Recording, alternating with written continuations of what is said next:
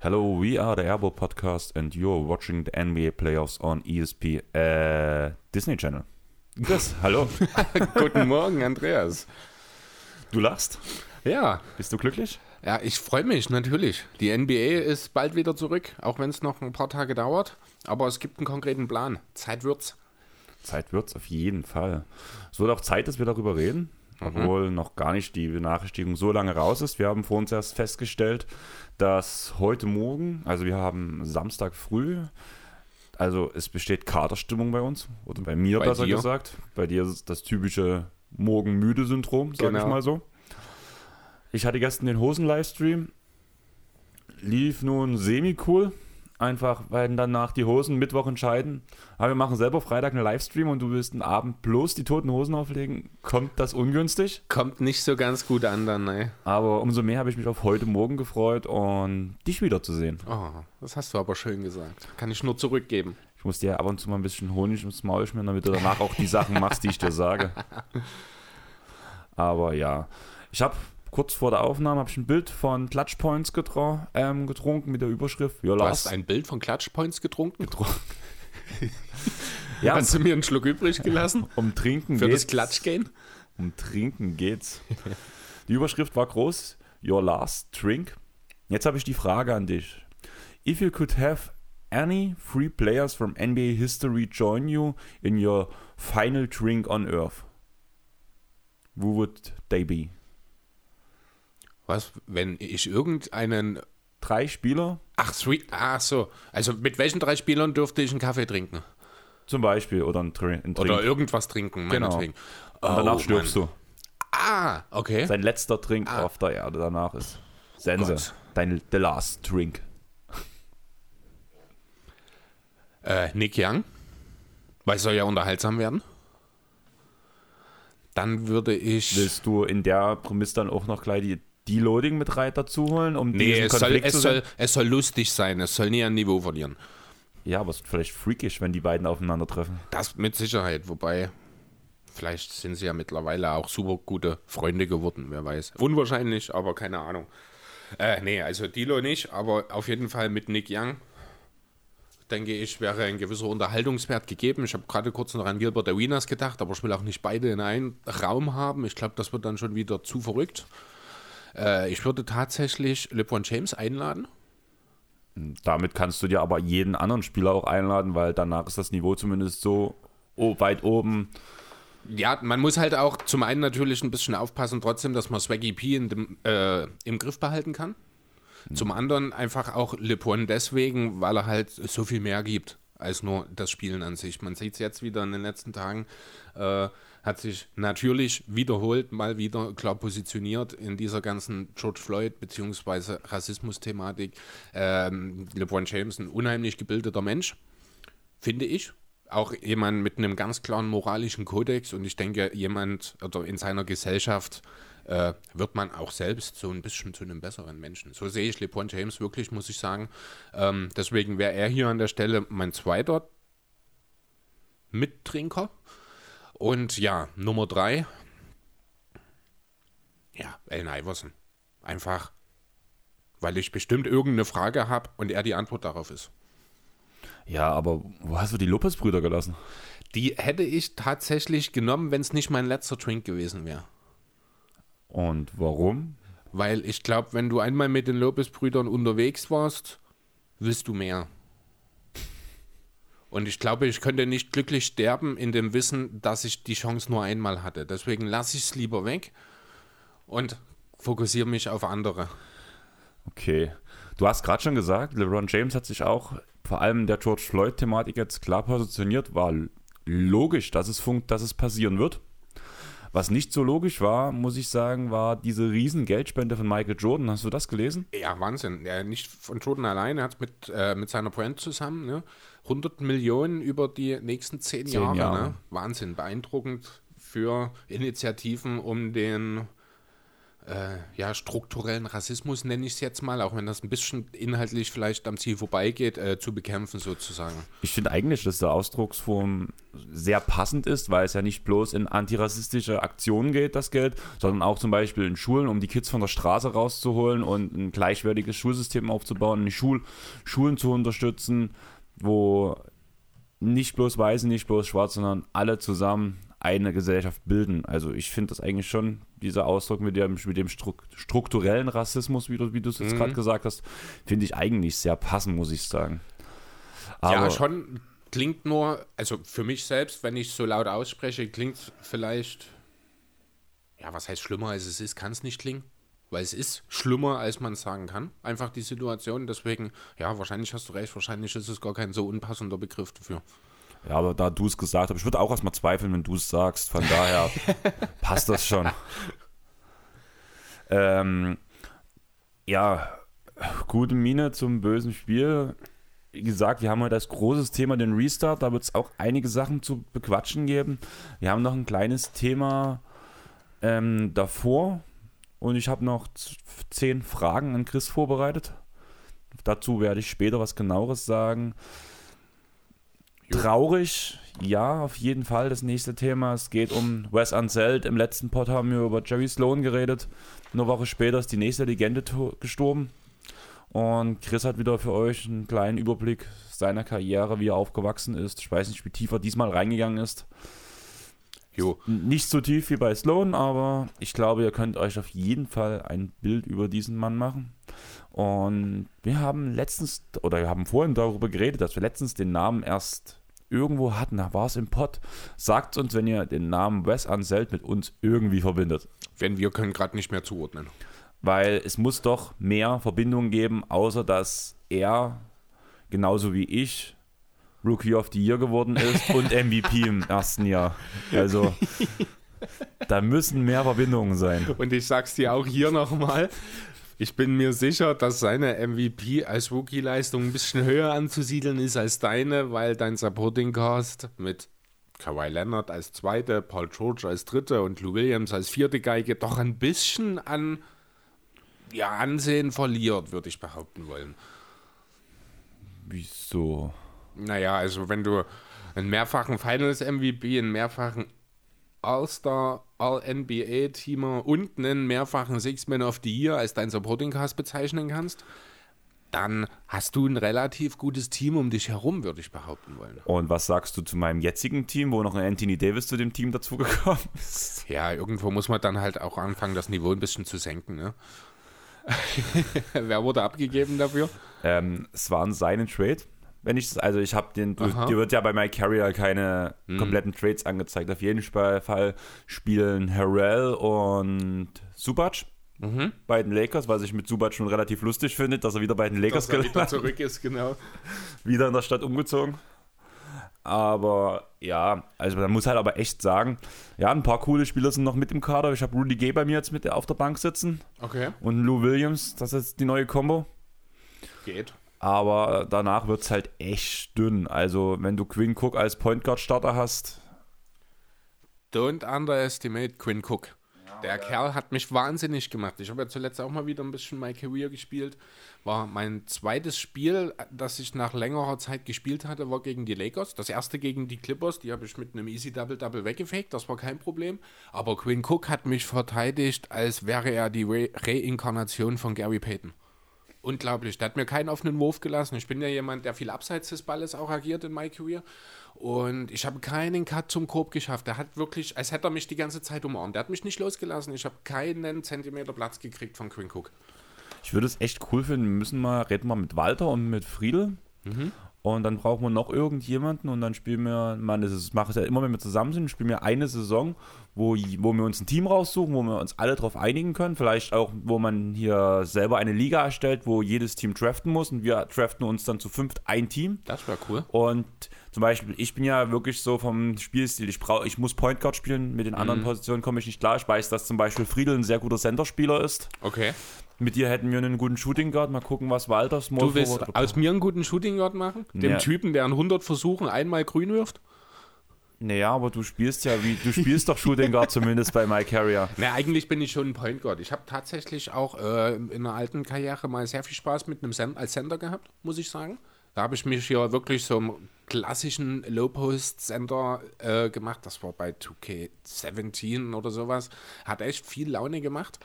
Aber ist halt ein bisschen schwierig, weil du so wenig die Bälle kriegst, weil du keinen Ballvortrag vorher machst. Deswegen tendieren die meisten Spieler ja auch immer wirklich dazu, einen Guard meistens zu nehmen, einfach damit man den Ball mehr in der Hand hat. Aber ich denke, ich könnte mir auch gut vorstellen, dass ich einen guten Vierer abgeben könnte. Naja, dann dann. Ich dann auf der 1 oder auf der 2 ist eigentlich, eigentlich relativ egal. Ich kann beides eigentlich ganz gut spielen. Und da brauchen wir halt noch irgendeinen Spieler. Mal gucken, Lars vielleicht. Obwohl Lars, der passt nicht. Der, der kommt dann bloß mit Malik Monk um die Ecke. Das heißt dann, jeder fünfte Spieler, den wir dann ist, ist ein Hornets-Spieler. Hornets Mit ein bisschen Glück ist einer von den Pelicans dabei. ja, aber wir sind gerade schon wieder ganz schön abgedriftet. Ich würde sagen, du wolltest mir ein bisschen was über Wes Anselt erzählen. Ja, genau. Wesley Sissel Anselt. So ist sein vollständiger Name. Sein Spitzname The White U. Kann ich. The was? The White U. Okay. Das weite U sozusagen. Weiß nicht genau, wo es herkommt, wie es zusammenhängt. Ist ein Center gewesen seiner Zeit, kam 1968, ich glaube, in die Liga, genau, als Second Pick overall. Ich bin jetzt mal ganz dreist und frag dich, ob du weißt, wer als eine 1 in 1968 weggegangen ist. es war Elvin Hayes. Ich hätte jetzt irgendwie so einen, irgendeinen Namen genommen. Also, was ist denn so? Also, in Deutschland wäre es wahrscheinlich so Stefan Meyer oder sowas. Ich glaube, ja doch, möglicherweise. Stefan ja. mittlerweile in der neuen mm. Generation. Ah, gut, damals, damals, vielleicht damals. Aber wir Thorsten. Von den Leuten, die in den 40ern geboren sind. Waren das Thorstens schon? War das schon Thorstens? Ich würde Thorsten würde ich eher so in der Kategorie die ne- Generation ne, danach einordnen. Ich habe eine Freundin, die hätte ich auch in eher, Ich glaube bei Klaus oder Bernd oder sowas. Ich habe eine Freundin, die hätte auch in den 40ern geboren werden können, vom Namen her, die heißt Mechthild. Oh ja, ja, das wäre Jetzt weniger für einen Mann natürlich, ja. aber. okay, ja, kommen wir wieder zurück zu Wes Anseld. Geboren am 14. März 1946 in Louisville, Kentucky. Hat es am 20, 2. Juni im Alter von 74 Jahren ist er dann leider verstorben an den Folgen einer längeren Krankheit. Unter anderem hat er eine Lungenentzündung einen großen Anteil daran gehabt. Ja, er ist in 1963 und 64 zweimaliger Highschool-Champion im Bundesstaat Kentucky geworden. Er ist in der Folge von über 100 Colleges rekrutiert worden, also war ein Riesending an der, an der Highschool, was anzählt. Ähm, ist auch gleichzeitig ein, ja, ein echter Vorreiter für die afroamerikanischen Basketballer gewesen in den USA. Er war nämlich der erste farbige Athlet, der überhaupt ein Stipendium für, also ein Basketballstipendium von einem College angeboten bekam. Und zwar von seiner Heimatuni, den Kentucky Wildcats. Hat sich allerdings dann, äh, also was heißt Heimatuni? Er ist ja in Louisville aufgewachsen in Kentucky. Die Wildcats, äh, das, die Uni ist im selben Staat, aber ein bisschen weiter weg. Er hat sich dann wirklich für seine Heimatuni in Louisville entschieden. Ist die vier Jahre am College geblieben und dann, wie gesagt, 68 als zweiter Pick overall von den Baltimore Bullets, die wir heute als Washington Wizards kennen, in die NBA gekommen. Allerdings hat er, ist er nicht nur in der NBA gepickt worden, sondern im selben Jahr ist er auch am ABA Draft hat er teilgenommen, ist auch dort gezogen worden, bekam auch Angebote aus beiden Lagern, hat sich für die NBA entschieden. Was glaubst du, warum? Geld? Genau nicht. Tatsächlich waren die Angebote aus der ABA waren höher dotiert, damit hätte er mehr Geld machen können, aber die NBA war Ende der 60er gerade im Aufschwung, war die ja in der Zeit dann schon interessantere, die hoffnungsvollere Liga, sage ich mal. Also hat er sich sozusagen für die langfristige Perspektive entschieden und ist deswegen eben nach Baltimore gegangen. Eben diese Bullets hatten im Jahr vor Hayes, äh, vor Hayes sage ich schon, vor Anselt eine Bilanz, äh, die zur schlechtesten Bilanz der gesamten Liga geführt hat im Jahr 1 mit ihm hat man dann mal glatt 57 Siege geholt. Also auch direkt mal ein schönes Beispiel dafür, was für einen Einfluss der Kerl hatte. Seine Statistiken in seiner Rookie-Saison sind auch sehr interessant. Äh, und zwar hat er 13,8 Punkte aufgelegt, 18,2 Rebounds, 2,6 Assists, hat 47 Prozent aus dem Feld geworfen und ja, nicht ganz so pralle 60,5 Prozent von der Freiwurflinie. Diese Statistiken haben aber dafür gereicht, dass er zum, als zweiter Spieler überhaupt und soweit ich weiß auch als nur einer von zwei, die es überhaupt in der Geschichte geschafft haben, äh, in einem Jahr gleichzeitig Rookie of the Year und Most Valuable Player zu werden. Ähm, weißt du, wer der andere war? Ich weiß, wer der andere war. Das wollte ich dich gerade fragen. Kannst du vergessen, weiß ich nicht. Will Malone. Chamberlain. Gut, fast. Hätte Also, man naheliegend irgendwie, aber muss man wahrscheinlich auch wissen. Also, ob man auf die Idee kommt, nach ihm zu raten, weiß ich jetzt auch nicht. Keine Ahnung. Jedenfalls ist es Will Chamberlain gewesen. Ja, was hat denn der gute Wes alles so geschafft? Er hat die Baltimore Bullets viermal in die Finals geführt. 1987 hat er es auch geschafft, sich endlich einen Ring anzustecken. Hat die äh, Finals gegen Seattle gewonnen. Er ist ja eigentlich nicht so der charakteristische Franchise-Player, muss man sagen. Er ist niemand, der besonders viele Würfe nimmt, hat halt einen Karriereschnitt von 10,8 Punkten. Das ist jetzt nicht die Welt eigentlich, auch wenn man so heutzutage schaut. Dennoch, ähm, ja, ausgezeichnet hat er sich in erster Linie durch sein Wahnsinns-Rebounding, da ist er im Karriereschnitt auf 14 gekommen. Ähm, ist ein überragender Defender gewesen, hat absolut brachiale Picks gestellt. Also das Pick and Roll hat er so ein bisschen auch salonfähig gemacht damals.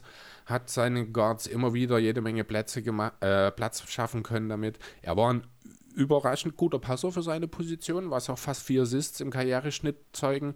Äh, hat sich hauptsächlich wirklich durch seine Entschlossenheit und Stärke, also wirklich auch die körperliche Stärke, die er da, die ihn ausgemacht hat, auch wenn er für einen Sender mit 2,1 Meter relativ klein war. Das war auch gerade meine Frage. Ich habe es gerade gegoogelt, weil bei 18 Rebounds fand ich schon interessant, mal die Größe zu hören, weil wenn du dann so ein, in der damaligen Zeit so ein Bild hattest oder ein Malone auch, so also diese Riesen, oder wenn du in die damalige Zeit auch so ein Taco vorgestellt hättest, der hätte schon, der da hätte damals 18 Rebounds dicke geholt. Aber er? gerade so ein kleiner Spieler, also ja, es ist schon eine Kraftwumme. Ich habe mir gerade ein Bild aufgerufen, vor allem den Afro, der ist nicht zu unterschätzen. Ja. Vielleicht haben viele Leute nach dem Afro gegriffen, so rund wie der ist. Der ist ja wie ein Ball, der Afro. Und vielleicht haben die Leute die immer versucht, den Du, Afro du, du meinst, zu er hat greifen. den orange gefärbt? Vielleicht. es gibt ja nur Schwarz-Weiß-Aufnahmen, so richtig aus dieser Zeit. Weitestgehend, ja. Weitestgehend. Zumindest aus dem Rookie-Jahr habe ich jetzt nichts Mhm. anderes gefunden. Darum geht es mir halt gerade. Ja, ich glaube, so vom Spielertyp her kann man ihn am ehesten wirklich mit äh, einem Dennis Rodman vergleichen, mit einer bisschen größeren offensiven Rolle. Ich überlege gerade, der sieht aus wie ein Schauspieler. Echt? Ähm, ja, ich komme mal nicht drauf. Wen ich jetzt meine. Ich finde, der hat so ein Gesicht von einem Schauspieler, aber ich komme nicht drauf. Ich glaube auch irgendein Sport. Mensch, Schauspieler. Weiß ich jetzt nicht, wen du meinst. Ich komme auch gerade nicht drauf. Ich finde ihn als Trainer sehr hübsch. Mit dieser Brille. Mit der eingefärbten Brille. Ist immer noch ein Tier. Aber ja, zurück Mhm. zum Thema. Also, googelt einfach mal Wes Unseld. Und guckt euch die Bilder an. Die sind eigentlich ganz cool. Ja, genau. Also wie gesagt, also vom Spielertyp her wahrscheinlich am ehesten defensiv zu vergleichen mit Dennis Rodman. Ein offensiver Vergleich fällt mir relativ schwer, einfach weil man ihn auch nicht wirklich äh, selber gesehen hat in irgendeiner Form. Nichtsdestotrotz denke ich, ja, eigentlich passt der Rodman-Vergleich ganz gut. Hat halt ein paar Würfe mehr genommen, hat die ganz gut getroffen, hat ungefähr die Hälfte seiner Würfe in der Karriere, ein bisschen mehr als die Hälfte sogar getroffen.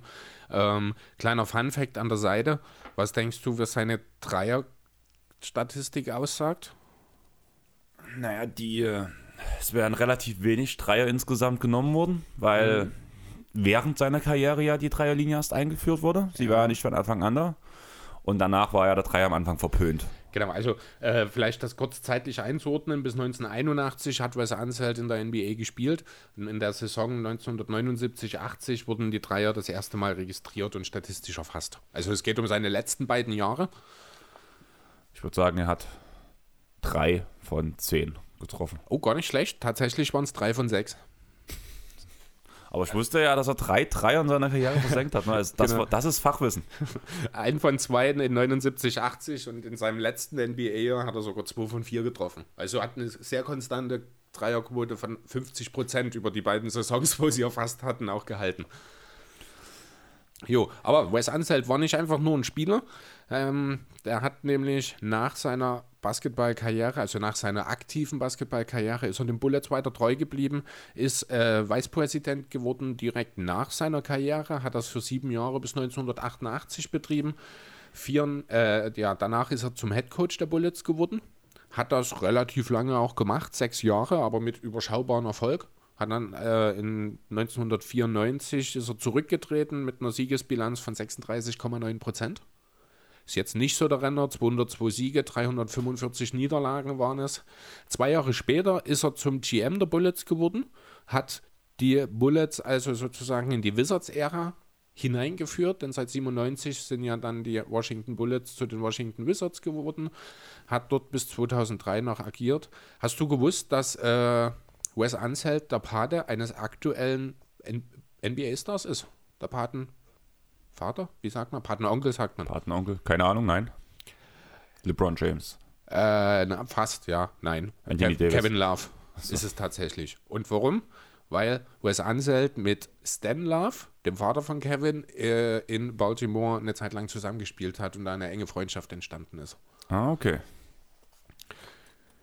Ja, genau. Also das so grob zur Karriere von Wes Unseld. Wie gesagt, 10, also fast 11 Punkte, 14 Rebounds, 4 Assists pro, äh, pro Spiel in äh, fast 1000 Spielen, 984 Regular Season Games sind es gewesen.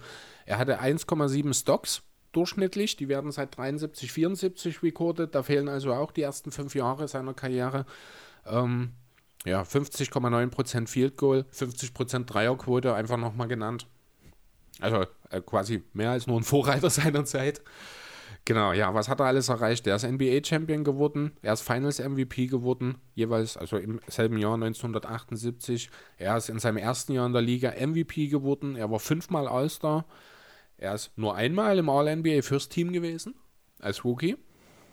War Rookie of the Year natürlich, war im All-Rookie First Team. Er ist einmal Rebounding Leader gewesen, das war 1974, 75 mit 14,8 Rebounds. Also das ist auch eigentlich nur sein 1, 2, 3, 4, sechstbestes Jahr, was die Rebound-Zahlen angeht, aber das ist das einzige Jahr, in dem er den Rebound-Titel geholt hat.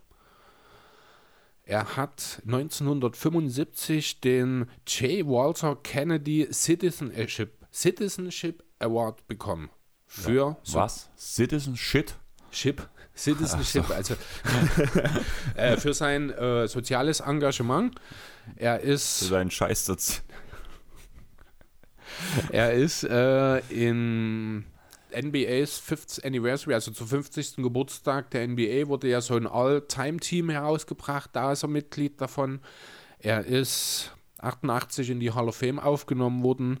Seine Nummer 31 wurde von seinem College-Team, den Louisville Cardinals, an die Hallendecke gezogen. Seine Nummer 41 hängt in Washington unter der Hallendecke. Ja, wie gesagt, also so ein bisschen ein Vorreiter auch für die farbigen Basketballer in der NBA in den späten 60ern, als er in die Liga gekommen ist. Hat vieles erreicht, hat sich lange in der NBA gehalten, auch nach seiner Karriere, war auch immer mit den Bullets eng, beziehungsweise später Wizards eng verbunden. Also ein hohes Maß an Loyalität, was ich ja persönlich immer nochmal sehr, sehr bemerkenswert finde und sehr, sehr hoch hänge. Ähm, ja, das ist Wes Unseld. Seit letzten Dienstag leider nicht mehr unter uns. Ja, Ruhe in Frieden. Rest in Peace. Ja, das war jetzt halt eine kurze Zusammenfassung nochmal über die Karriere von Wes Unseld. Ich habe jetzt noch einmal in Bezug auf den letzten Pod, ich habe euch ja gebeten darum, dass ihr mir Listen schicken könnt, beziehungsweise auf Instagram war ja auch eine sehr rege Beteiligung auf unsere ganzen Plätze, wo wir eure Posts, eure Stories repostet haben. Wir haben aber noch von dem Podcast Elijah Wans Erben nochmal ein Top 10 Ranking von ihm bekommen wo, also Top 10 Point Guards, wo auf Platz 10 Trey Young steht. Fand ich die Meinung auch sehr interessant von ihm, weil wir halt darüber geredet haben, wie so diese Spielerentwicklung so von, also wir haben danach eine ganze Weile geschrieben, Chris war relativ genervt, deswegen bin ich dann irgendwann auf meinen Privatchat. Ja, jetzt unterstellst du mir aber Sachen. Das hast du mir schon öfters gesagt, wenn ich Das dauernd ich vielleicht einmal haben wir drüber geredet. dann halt so. Auf jeden Fall sind wir danach auf den Privatchat gewechselt, wo es danach halt so ein bisschen um Spielerentwicklung ging. Zum Beispiel waren wir uns relativ einig, wie es für Trae Young weitergehen wird. Ich weiß nicht, ob du das noch mitgelesen hast. Dass wir da der Meinung waren, dass er halt ähm, Point- und Assist-Leader durchaus werden kann, aber immer ein Team anführen wird, was um nichts mitspielen wird, dass er wenn er die erste Geige ist, dass es kein Contender wird. Was genau, denkst also du darüber? So, so, ein typischer Empty Stats Guy sozusagen. So ein typischer Russell Westbrook, würde ich sagen. Ja, das, die Diskussion führe ich heute nicht nochmal mit dir. Ähm, ja, Empty Stats Guy, da denke ich zuerst immer an die Rookie-Saison von Michael Carter Williams. Ja, sehr gutes Beispiel, ja. gefällt mir. Ähm, allerdings mit dem Unterschied, dass ich doch der Meinung bin, dass Trey Young ein deutlich höheres Ceiling hat als Carter Williams. Was nicht schwer ist. Was nicht schwer ist, das ist richtig. Vielleicht hast du auch ein höheres Ceiling als Michael Carter Williams. ähm, nein, so weit würde ich dann an der Stelle vielleicht doch nicht gehen wollen. Ähm, ja, jedenfalls, grundsätzlich gebe ich euch recht, Trey Young ist halt ein sehr spezieller Spieler. Ne? Du hast immer, es ist immer schwierig, wenn dein Point Guard dein schlechtester Verteidiger ist.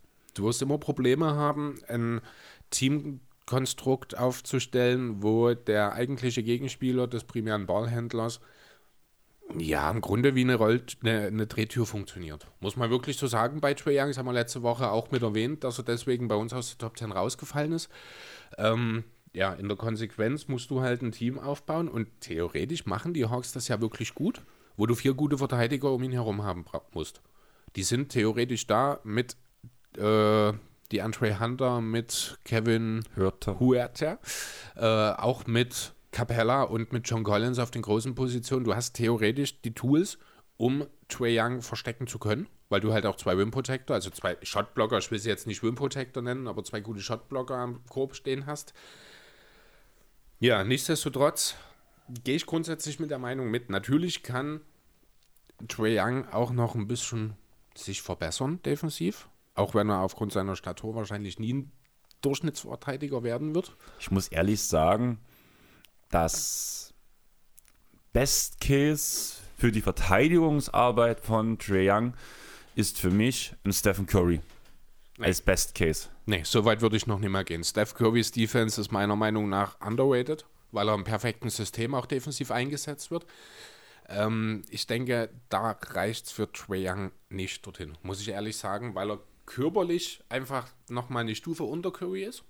Das mhm. denke ich sowohl ein Stück weit athletisch, wenn auch dort vielleicht die Unterschied nicht ganz so groß ist. Ich glaube, Curry ist ein bisschen schneller, äh, größer meine ich, Entschuldigung.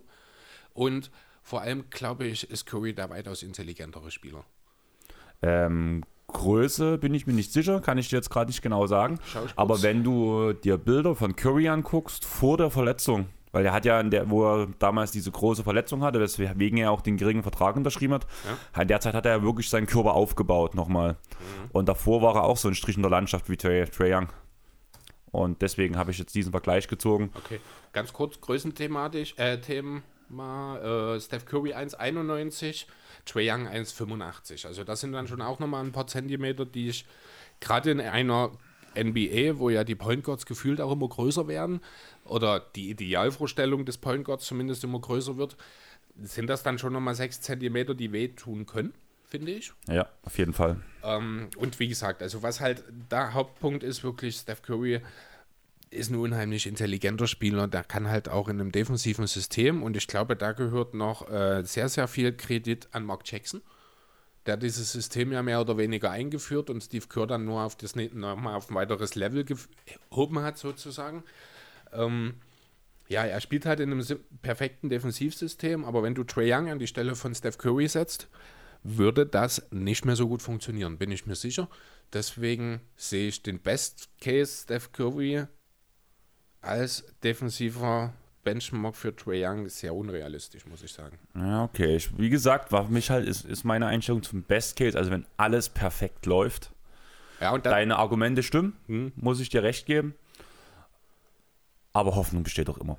Ja, Hoffnung. Ne, letzten Endes gibt es ja auch mehr als genug äh, überragende Offensivspieler, die defensiv nichts oder nicht viel leisten können und die ihr Team trotzdem besser gemacht haben. Ne? Ein schönes Beispiel aktuell ist zum Beispiel auch Luka Doncic der ja nur defensiv wirklich nicht wirklich viel leistet.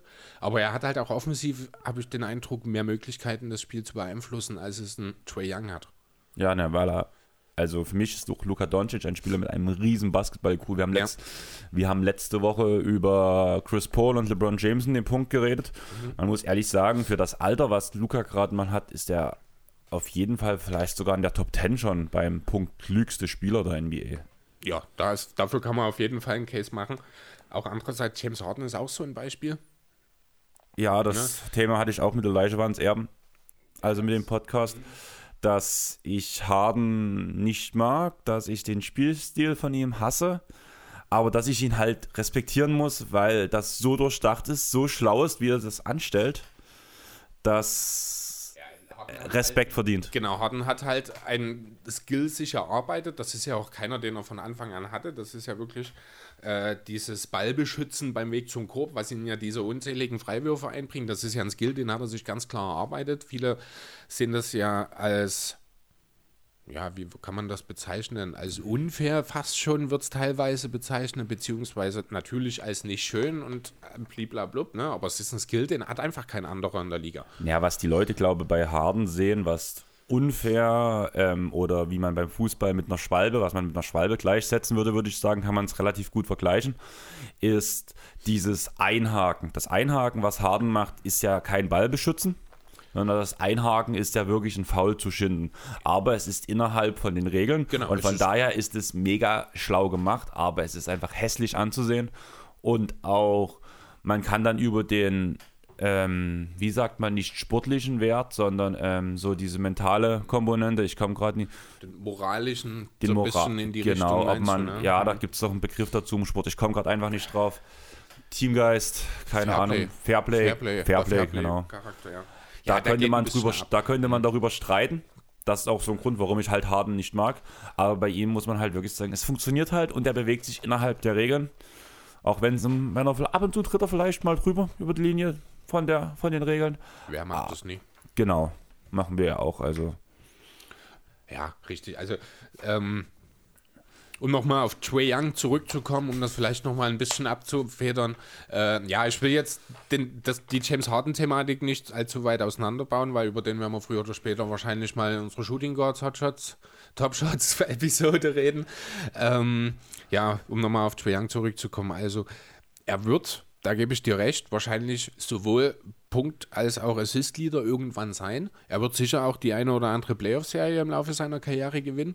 Aber solange er keinen Backcourt-Partner bekommt, und das sehe ich eben äh, weder in Hürter noch in Hunter, Hunter ist aber auf der 3. kann aber, denke ich, auch eine 2 spielen, aber er braucht wirklich jemanden so von dem Typ Clay Thompson neben sich. Ein überragender Verteidiger, der offensiv eigentlich keine Ansprüche stellt, der den Ball nicht braucht, der ansatzlos die Bälle dann halt, wenn er sie bekommt, in die Räuse schmeißt. Aber genau dieses Prospect, dieses Draft-Profil hat Huerta. Theoretisch ja, theoretisch hat aber auch Cam Reddish eben das Profil eines Paul George. Ja, und du weißt, ich bin ein großer Fan von Cam Reddish, aber er hat es bisher auch noch nicht gezeigt und Draft-Picks können halt auch gerne mal floppen. Deswegen, Ja, aber würdest du bei Huerta schon vom Flop reden? Also ich finde, der Junge hat eine übelst gute Entwicklung gehabt. Ich macht, Erst- ich hatte ihn ja auch eine Zeit lang in meinem Fantasy-Team mit drin, hat mir immer gute Statistiken geliefert und ist eigentlich genau dieser Typ. Braucht den Ball nicht, steht im Offensiv in seiner Ecke und kann gut verteidigen. Also ich finde, der, er ist halt. Ich würde gern, ich würde gern mal ein Tape sehen von den ersten zwei Jahren, zum Beispiel von Clay Thompson, wie es bei ihm aussah. Weil ich denke, dass Hörter vielleicht nicht auf dem Weg ist, genauso gut wie Clay Thompson zu werden, aber er geht den Weg eines Clay Thompson. Und das finde ich sehr interessant. Das ist ja auch, deswegen hat man ihn ja damals auch gepickt. Also nur um das kurz klarzustellen, wir sind jetzt bei Hürter und nicht bei Reddish, ne? Ja. Ja, gut, weil du zwischendurch mal Reddish genannt hattest, deswegen äh, ich auch und du dann nochmal. Äh, gut, nee, aber ja, klar, deswegen hat man Kevin Hürter gepickt. Das ist natürlich der, die klare Idee dahinter, auch wenn Trae Young da, ich glaube, noch nicht da war. Oder war das? Wie war denn die Reihenfolge der beiden? Ich glaube, Huerta und Young war, glaube ich, Oder war das dasselbe Jahrgang sogar? Ich das glaub, kann sein. dasselbe ne? Jahrgang, ja. Stimmt. Ähm, ja, die Idee dahinter ist natürlich klasse. Man muss schauen, wie sich die anderen jungen Spieler entwickeln. Viele haben ja die Hawks dieses Jahr schon deutlich besser gesehen, eigentlich. Wir inklusive. Deswegen bin ich da vielleicht jetzt auch einfach ein bisschen verhalten. Muss sagen, also ich meine, die nackten Zahlen sprechen ja ganz klar schon für Trae Young. Ja, andererseits hat es halt auch trotzdem nicht gereicht, um All-Star zu werden. aus gutem Grund. Von daher müssen wir schauen, was mit Trae Young noch passiert.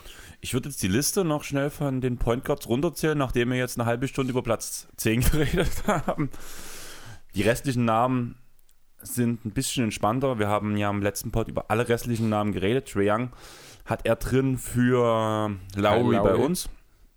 Auf Platz 9 wäre noch Ja Morant, auf Platz 8 Kyrie Irving, auf 7 True Holiday, was glaube ich unsere größtes der True Holiday. Der True Holiday, Genau. genau. Danke an Autokorrektor. ähm, Kemba Walker auf 6, Russell Westbrook auf 5, Simmons auf 4, Lillard auf 3, Chris Paul, ganz viel Liebe, auf Platz 2. Hat mich sehr gefreut, muss ich sagen, als großer Chris Paul-Fan. Und Curry auf Platz 1. Ich finde die Liste eigentlich ganz schön, ist sehr ähnlich wie unsere. Man könnte fast sagen, Simmons und ähm, Holiday sind ein bisschen getauscht. Klar, die Plätze passen danach nicht eins zu eins, aber so diese Reihenfolge ungefähr kommt unserer sehr ähnlich. Hast Ja. du gerade unsere Liste nochmal auf? Ich, nee, ich habe gerade ich hab grad auch in die Liste von Olajuwons Erben nochmal. Also CP3 auf die 2 zu stellen, da gehört schon wirklich sehr, sehr viel Liebe dazu. Muss man ganz klar sagen.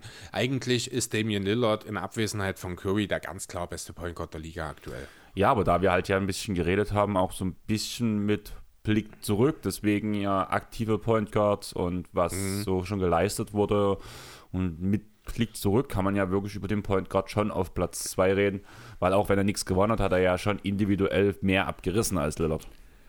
Ja, hat halt auch ein paar Jahre mehr auf dem Buckel schon, Genau. ne? das kommt noch dazu.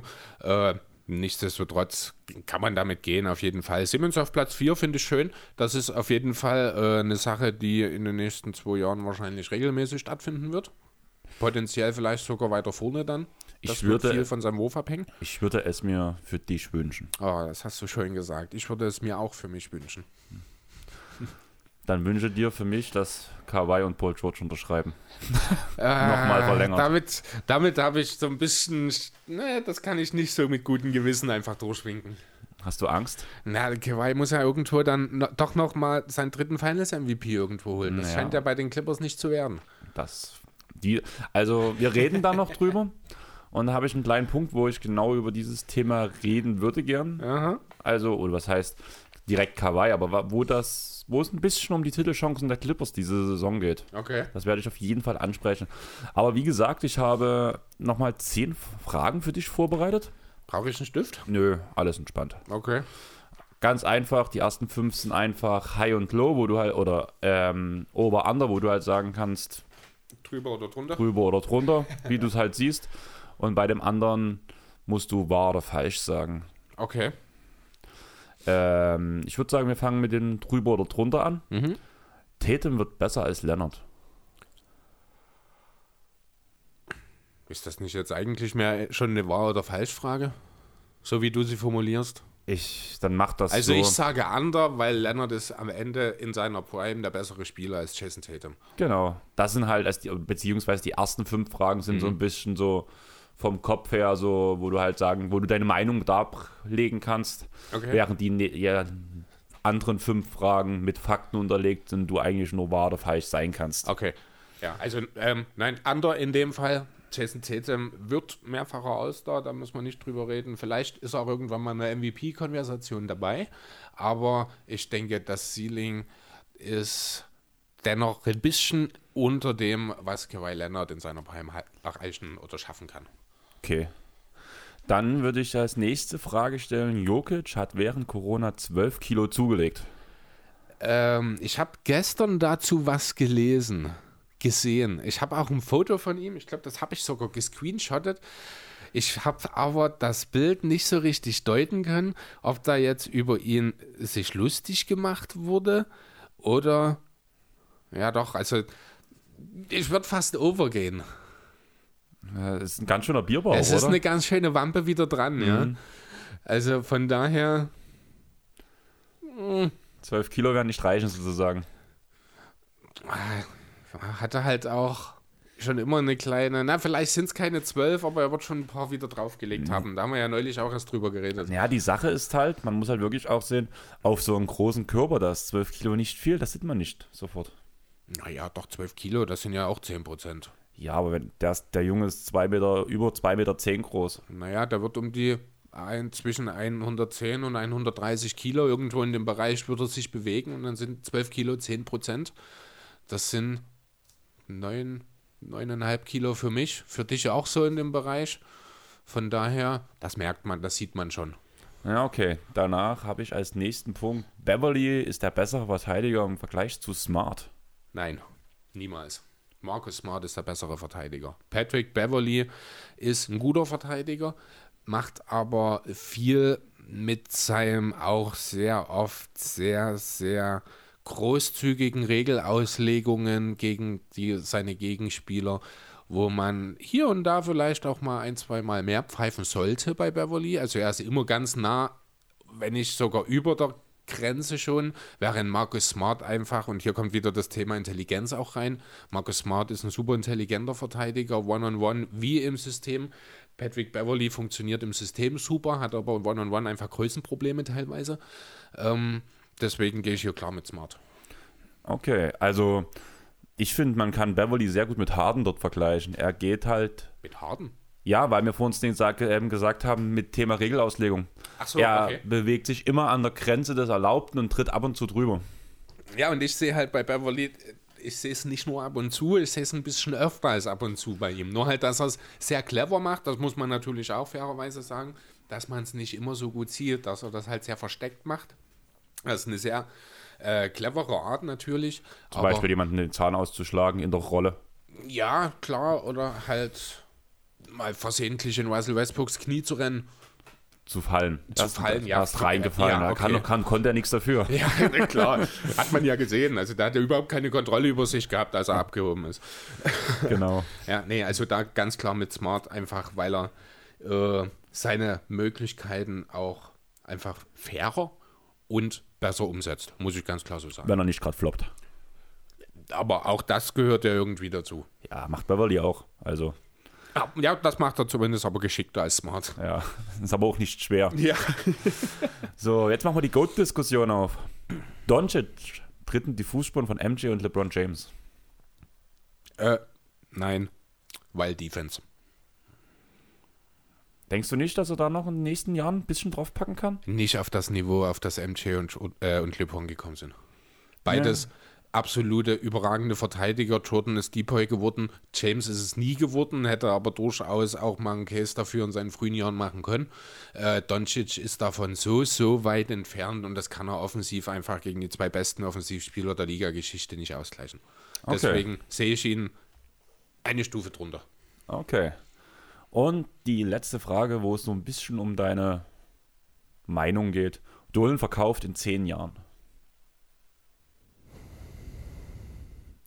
James Dolan wird nie verkaufen, aber mein Wunschszenario wäre, ich streiche Jahre, setze Tage.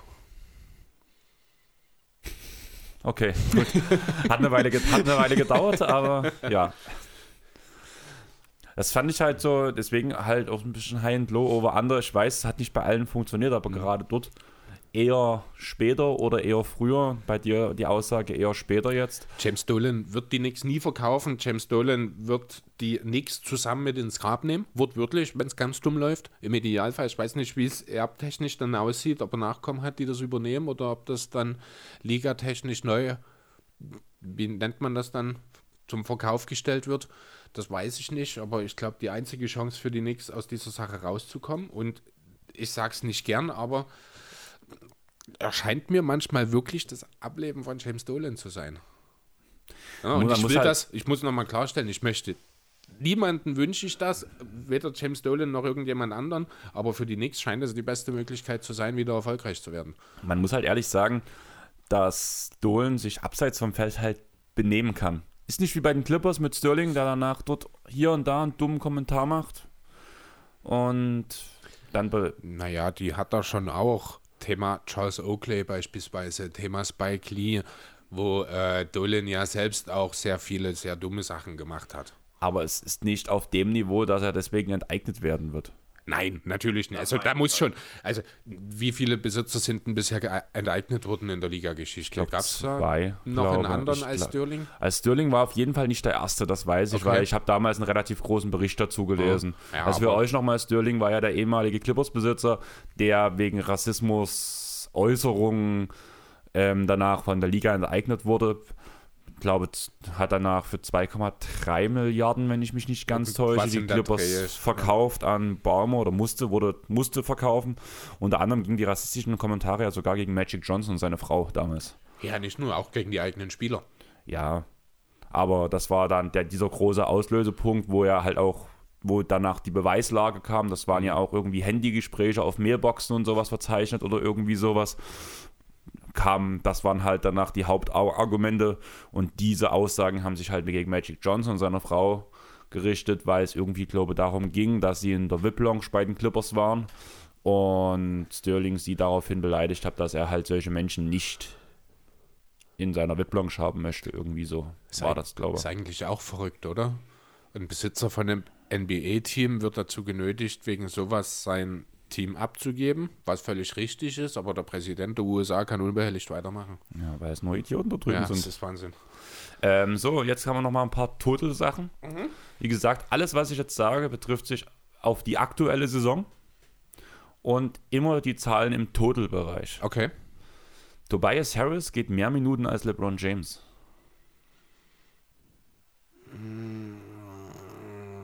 Total Minutes. Also wir reden nicht von Minuten pro Spiel. Genau. Oh, äh, ich glaube, Tobi hat relativ viel gespielt. LeBron hat ja eine Weile. Ja, LeBron ist eine Weile raus gewesen. Natürlich hat Harris mehr Minuten. Okay, krass. Hätte ich gar, also hatte ich gar nicht im Blick. Doch, LeBron hat ja Anfang der Saison ein bisschen aussetzen müssen. Stimmt. Also es sind knapp 200 Minuten weniger insgesamt sogar. Und Tobias Harris führt die Liga an mit Total Minutes sogar. Oh, okay, soweit wäre es nicht gegangen, sieh an. Aber dass Harris mehr hat, ja, damit, das war dann doch relativ klar für mich. Okay. Jannis holt mehr Defensive Rebounds als Whiteside. Ja. Richtig, 653 holt Jannis, 625 Whiteside. Hm, Hat wahrscheinlich viel damit zu tun, dass Whiteside mehr auf Blocks spekuliert und dadurch den einen oder anderen Rebound einfach fallen lässt. Eigentlich müsste Whiteside natürlich viel mehr haben. Genau. Simmons fabriziert mehr Turnover als Ja Morant. Ja, das tut er im Schnitt. In den Totals kann die Spiele nicht so richtig. Also ich weiß auf jeden Fall, dass er im Schnitt hat er, ich glaube, locker ein mehr als Morant. Ein Turnover mehr pro Spiel. Aber ich weiß nicht die Spiele. Ich glaube, Morant ist nicht weiter groß ausgefallen, Simmons aber auch nicht. Von daher, ja, ich denke, die Total Turnover sollten auch bei Simmons höher sein. Bist du auch richtig, aber ein Unterschied. Simmons hat einen Turnover mehr. Einen Einen. 100, insgesamt. 192 zu 191. Hast du die Spielanzahlen mit dabei? Nein, Okay. Habe ich. Da hätte ich jeden Spieler. Ähm, es gibt eine schöne auf BKRF, eine schöne Übersicht, wo man sich von diesen ganzen Total-Sachen, die kompletten Tabellen mit allen Spielern aufgelistet anzeigen kann. Das habe ich gefunden. Ich schaue mal ganz kurz nur auf die Anzahl der Spiele, weil das interessiert mich jetzt wirklich. Äh, Simmons hat 54 Spiele gemacht in dieser Saison. Und Chamorant hat gemacht 59. Ja gut, dann ist es nicht ein, Team, äh, ein Turnover mehr pro Spiel, aber in fünf Spielen weniger hat er einen Turnover insgesamt mehr gemacht. Also ist der Schnitt auf jeden Fall auch bei Simmons höher. Zumindest dahingehend war es richtig. Okay. Ähm, Wendell Carter Jr. begeht mehr Fouls als Dylan Brooks. Ja. Wendell Carter Jr. hat ein Foulproblem. Wenn ich dir jetzt sage, dass Dylan Brooks die Liga anführt bei Total Fouls. Ist das so? Ja, ich hab's, ich hab's nicht damit gerechnet. Ich habe mich gewundert, wo ich diesen Namen auf Platz 1 gelesen habe. Wahnsinn. Mit 246 Fouls in der bisherigen Saison. 246, das sind um die vier Fouls pro Spiel. Richtig. Und Wendell Carter hat gerade mal 109. Echt? Ja. Ah, Der nee, stand stimmt, ist nicht Mitchell unten. Robinson, ist doch eher der mit den, die, die beiden verwechsel ich eh Das immer kann ein bisschen. sein. Das stimmt, oder beziehungsweise auch Jaron Jackson Jr. ist ein Big Man, der noch große Foulprobleme hat. Ja, ich glaube, der war auf Platz 6 oder Mhm. 7 oder sowas, Jaron Jackson Jr. Aber dann Jackson so weit vorne, Dylan Brooks spielt ja auch in Memphis. Die scheinen ganz schön mit Freiwürfen für die Gegner um sich zu werfen. Hm, kann sein. Aber ich war halt auch überrascht. Ich hatte jetzt bei Dylan gar nicht so eine große Rolle erwartet, dass er überhaupt so viel faulen Doch, kann. das, das hat sich, äh, da war ich auch überrascht. Im Saisonverlauf hat sich das ja ergeben. Er hat ja auch im Laufe der Saison seinen Vertrag verlängert, über 4 und paar 30 oder sowas, weil er sich eben in Memphis jetzt wirklich zum integralen Bestandteil ja, entwickelt hat. Marke 3D.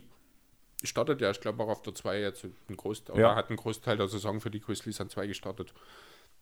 Nur das mit dem Faust hatte ich nicht so auf dem Schirm. Ich auch nicht. Ich war halt echt überrascht, weil das ist mit Abstand sogar noch. da- Ich glaube, da waren danach so 30 Fouls Okay. zu Platz 2 oder so. Waren, waren halt eine relativ hohe Diskrepanz. Fand ich ziemlich interessant und lustig. Ähm, letzte Frage: Luka Doncic tut mehr Würfe verfehlen als Buddy Hield. Ähm, Luca nimmt auf jeden Fall deutlich mehr Würfe. Lukas Wurfquote von draußen ist schlechter als die von Hield. Hm, Allerdings weiß ich nicht, wobei Hield würde ich schon auch als relativ guten Finisher bezeichnen. Luca aber grundsätzlich auch. Äh, ich glaube, hier ist das Volumen und die Tatsache, dass der Dreier leicht unterdurchschnittlich bei Luca fällt, lässt mich dazu tendieren, dass das so passt. Nein, leider nicht. Buddy Hield tut mehr Würfe verwerfen. Ich fand halt bei, das ist eigentlich für mich so der einzige Vergleich, so, wo ich sage, die Spieler sind, ich will jetzt nicht sagen auf einem Niveau, aber bei dem Punkt sehr ähnlich. Die Okay. drücken, die drücken gern mal zu früh ab. Und dadurch kommen halt auch viele, viele Bricks zustande. Also ja, die sind beide gute Finisher, aber das halt vor allem in Korbnähe. Allerdings haben beide damit ein Problem. Ja, ich bin, in, ich bin zwar bedrängt, aber ich werfe trotzdem von der Dreierlinie. Dieses Problem haben beide Spieler. Wobei dort wahrscheinlich, also ich hätte jetzt theoretisch gesagt, dass Luca dort das größere Problem hat, weil er halt viel auch einfach selber dann den Pull-Up und Co. nimmt, während Hield ja doch eher neben Fox in erster Linie äh, ja doch mehr abseits des Balles wirklich so ein bisschen auch die Clay Thompson-Rolle bei den Warriors übernehmen soll. Genau. Na, deswegen hätte ich tendenziell gesagt, sind die Würfe von Hield grundsätzlich offener, dadurch besser, dadurch und wegen eben dem angesprochenen Volumen wäre ich jetzt mit Doncic gegangen, aber da scheine ich mich ja tatsächlich zu täuschen. Doncic hat 599 Würfe verschossen Aha, und Hield 606. okay. War auch, ich kann jetzt gerade gar nicht den Topwert sagen, also die waren beide so ein bisschen so, glaube im Bereich zwischen 10 und 30 oder sowas der Okay. Liga ungefähr so. Irgendwas in Das dem. hätte ich nicht erwartet. Also es war noch relativ entspannt. Ich weiß, dass Platz 1 James Harden war mit den meisten verschossenen Würfen. Logisch. Wer die meisten Würfe nimmt. Genau, das, das, da war, er Das auch, ist einfach war er so. auch auf Platz Ja. 1. Und ja, allerdings sind wir jetzt bei einer Stunde. Ich würde sagen, der Pod bekommt wieder eine gute Länge und wir sollten jetzt wirklich langsam mal über Disney reden. Was ist dein Lieblings-Disney-Charakter, Chris? Meine Lieblings-Disney-Figur, das ist einfach, da das MCU dazugehört, ist es Tony Stark. Was? Jetzt bin ich gerade völlig raus. Da das MCU zu Disney gehört, das Marvel so. Cinematic Universe, ist es Tony Stark. Ansonsten hatte ich nie allzu viele Berührungspunkte. Also ich habe äh, die, die Mickey Mouse Zeitung als Kind gelesen. Taschenbücher oder Zeitung? Äh, hauptsächlich die Zeitung, ab und zu auch mal ein lustiges Taschenbuch. Ich war immer ein Fan von den Drilling. Aber ansonsten fehlt mir so ein bisschen die Disney-Beziehung. Also ich bin jetzt auch nicht so der Animationsfilm-Typ zum Beispiel, deswegen habe ich da vieles nicht gesehen. Aber wenn ich jetzt antworten müsste, würde ich wahrscheinlich mit Tick, Trick und Track gehen. Tick, Trick und Track. Das wären dann wahrscheinlich Erwin, Justin und True Holiday. Und wer ist Onkel Dagobert? Oh, das ist eine gute Frage. Und der dumme Onkel Donald? Äh, keine, macht jetzt nicht den Onkel Donald schlecht. Ach, der ist schon lieber. Ja, er ist halt ein bisschen aufbrausend, aber er ist ja auch nicht dumm. Der redet nur komisch, deswegen wirkt er manchmal so. Redest du auch manchmal komisch? Ich rede ständig komisch. Soll ich dich jetzt auch als dumm bezeichnen? Das ist mir egal. Okay, du bist dumm. Du auch. Danke. Gut, haben wir das auch geklärt. Kommen wir zu den wichtigen Dingen. Bald geht's wieder los. Die NBA will am 31.07. wieder starten. Ich habe mir schon einen Fire TV-Stick bestellt, Wozu? damit ich mein Handy auf dem Fernseher projizieren kann und wir auch auf Englisch ohne große Laptop du aufbauen. Übers Handy den Pass starten kannst, sozusagen. Perfekt. Okay, nicht freust, schlecht. Du, freust du dich? Ah, klingt gut auf jeden Fall. Ja. Wir müssen uns echt überlegen. Also momentan tue ich mir das ja mit Lars noch reinteilen, Mhm. ob wir es uns wirklich, dass wir beide, beide uns auf, auch aufgrund des Podcasts dann halt wirklich im Jahr den League Pass teilen. Wäre sicherlich eine Überlegung wert. Weil wir, wenn wir gucken, dann gucken wir zu 90% eh zusammen, bin ich der Meinung. Möglich. Müssen wir dann, ja. Und Sicher, sonst kann man sich ja auch absprechen. Ich würde sagen, wir machen es so, wie ich es mit Lars, wie ich es mit Lars geklärt habe. Zum Beispiel, wenn Philly spielt, hast du natürlich Vorrecht, wenn die Clippers spielen, habe ich natürlich Vorrecht. Wir machen dann jeder drei Teams. Und wenn die Teams gegeneinander spielen und wir beide das Spiel gucken wollen, dann Gucken müssen wir uns treffen. Und dann machen wir es so wie beim hier in der Fieber mit dem Sprungball. Der zeigt immer in eine Richtung, sprich, wenn wir beim Spiel A bei dir geguckt haben, geht danach der Pfeil zu mir und beim nächsten Spiel, wo wir gegeneinander, äh, wo wir das, wo, wo unsere Teams gegeneinander spielen, müssen wir bei mir gucken. Okay, da kann man dann auch entsprechend noch äh, das Kommentatoren-Duo entsprechend des Pfeils auswählen. Ja, genau, ja, das ist ja wichtig. Ja, halt, eben, halt, genau. No? okay, ja, klingt auf jeden Fall nach einem Plan. Aber lass uns da erstmal drüber reden, wie die ganze Sache jetzt aussehen soll. Wie gesagt, am 31.07. soll die Saison losgehen. Bis dahin gibt es natürlich noch ein paar Termine, die erstmal relevant sind. Fangen wir damit an am 15.06., das ist in neun Tagen jetzt von heute an. Es müssen alle Spieler, die sich aktuell außerhalb der NBA oder außerhalb der USA besser gesagt befinden, kommen dann bis dahin zurück in die USA, haben dann alle Spieler haben eine Woche später bis zum 21.06. Zeit, sich bei ihren Teams zu melden. Bis dahin spätestens muss das erfolgt sein, denn am Folgetag, am 22. sollen dann die ersten Corona-Testreihen schon beginnen. Klingt jetzt erstmal soweit ganz gut, das ist noch zwei Wochen hin. Bis zum 30.06. weiß ich nicht genau, ist dann mehr so lockere Trainingseinheiten, würde ich behaupten wollen, denn der offizielle Trainingsstart soll dann der 30. Juni sein und eine Woche später geht es dann ab nach Florida. Du hast gerade das Thema Corona-Tests angesprochen. Da habe ich gleich mal eine Frage an dich, mhm. weil das Thema wurde damals vielleicht vor einem Monat vielleicht angesprochen und ich fand das sehr cool, wie die NBA das regeln wollte. Weißt du, ist da schon was offiziell, dass es wirklich so ist, dass es wurde ja vor einem Monat, würde ich sagen, ungefähr gesagt, dass für jeden Corona-Test, den die NBA nutzt, tun sie die finanziellen Mittel stellen, um drei wiederherzustellen. Um drei neue. Versuche. Also die bezahlen quasi für einen Corona-Test vier und drei der gesellschaftsrelevanten Tests sozusagen durchführen zu lassen. Genau. Okay, habe ich nichts davon gehört, finde ich eine sehr coole Idee. Finde ich eine auch Sache, cool. die hätte vielleicht auch den Kollegen in der Bundesliga oder Basketball BBL durchaus einfallen können. Äh, Ob es dort so eine Regelung gibt, weiß ich nicht. Dort hat man sich ja mehr einfach darauf bezogen, dass es rein von der Masse her moralisch vertretbar wäre, diese Tests durchzuführen. Die NBA geht noch einen Schritt weiter, finde ich super, zeigt auch eine gewisse gesellschaftliche Verantwortung, die hier ausgestrahlt wird. Geniale Idee, ich hoffe, es wird so umgesetzt. Davon gehört habe ich allerdings noch nichts. Das Ding ist, war, glaube ich, vor ungefähr, wie gesagt, zum dritten Mal, vor ungefähr einem Monat. Mhm. Ich glaube, die Aussage kam von Adam Silver sogar direkt. Okay. Aber seitdem diese Aussage kam, das kam in einer Zeit, wo halt alles so war, geht es überhaupt weiter. Mhm. Seitdem es jetzt relevant war. Vielleicht hat auch jetzt momentan niemand daran gedacht, weil alle an den Restart gearbeitet haben. Kann ja ganz gut möglich sein. Ja, wird ja aber Teil dieser Restarts-Planung, müsste es ja eigentlich gewesen sein, würde ich Ja, sagen. und deswegen finde ich schade, dass jetzt gerade das Thema nicht wieder hochkocht, weil eigentlich fand ich das sehr gut mhm. und hat für mich diesen Restart auch so äh, menschlich und moralisch wert ähm, positiv ge gestimmt. Ja, so. auf jeden Fall. Also wenn das wirklich so umgesetzt wird, dann bin ich da, unterstütze ich das voll und ganz, ist eine super Idee.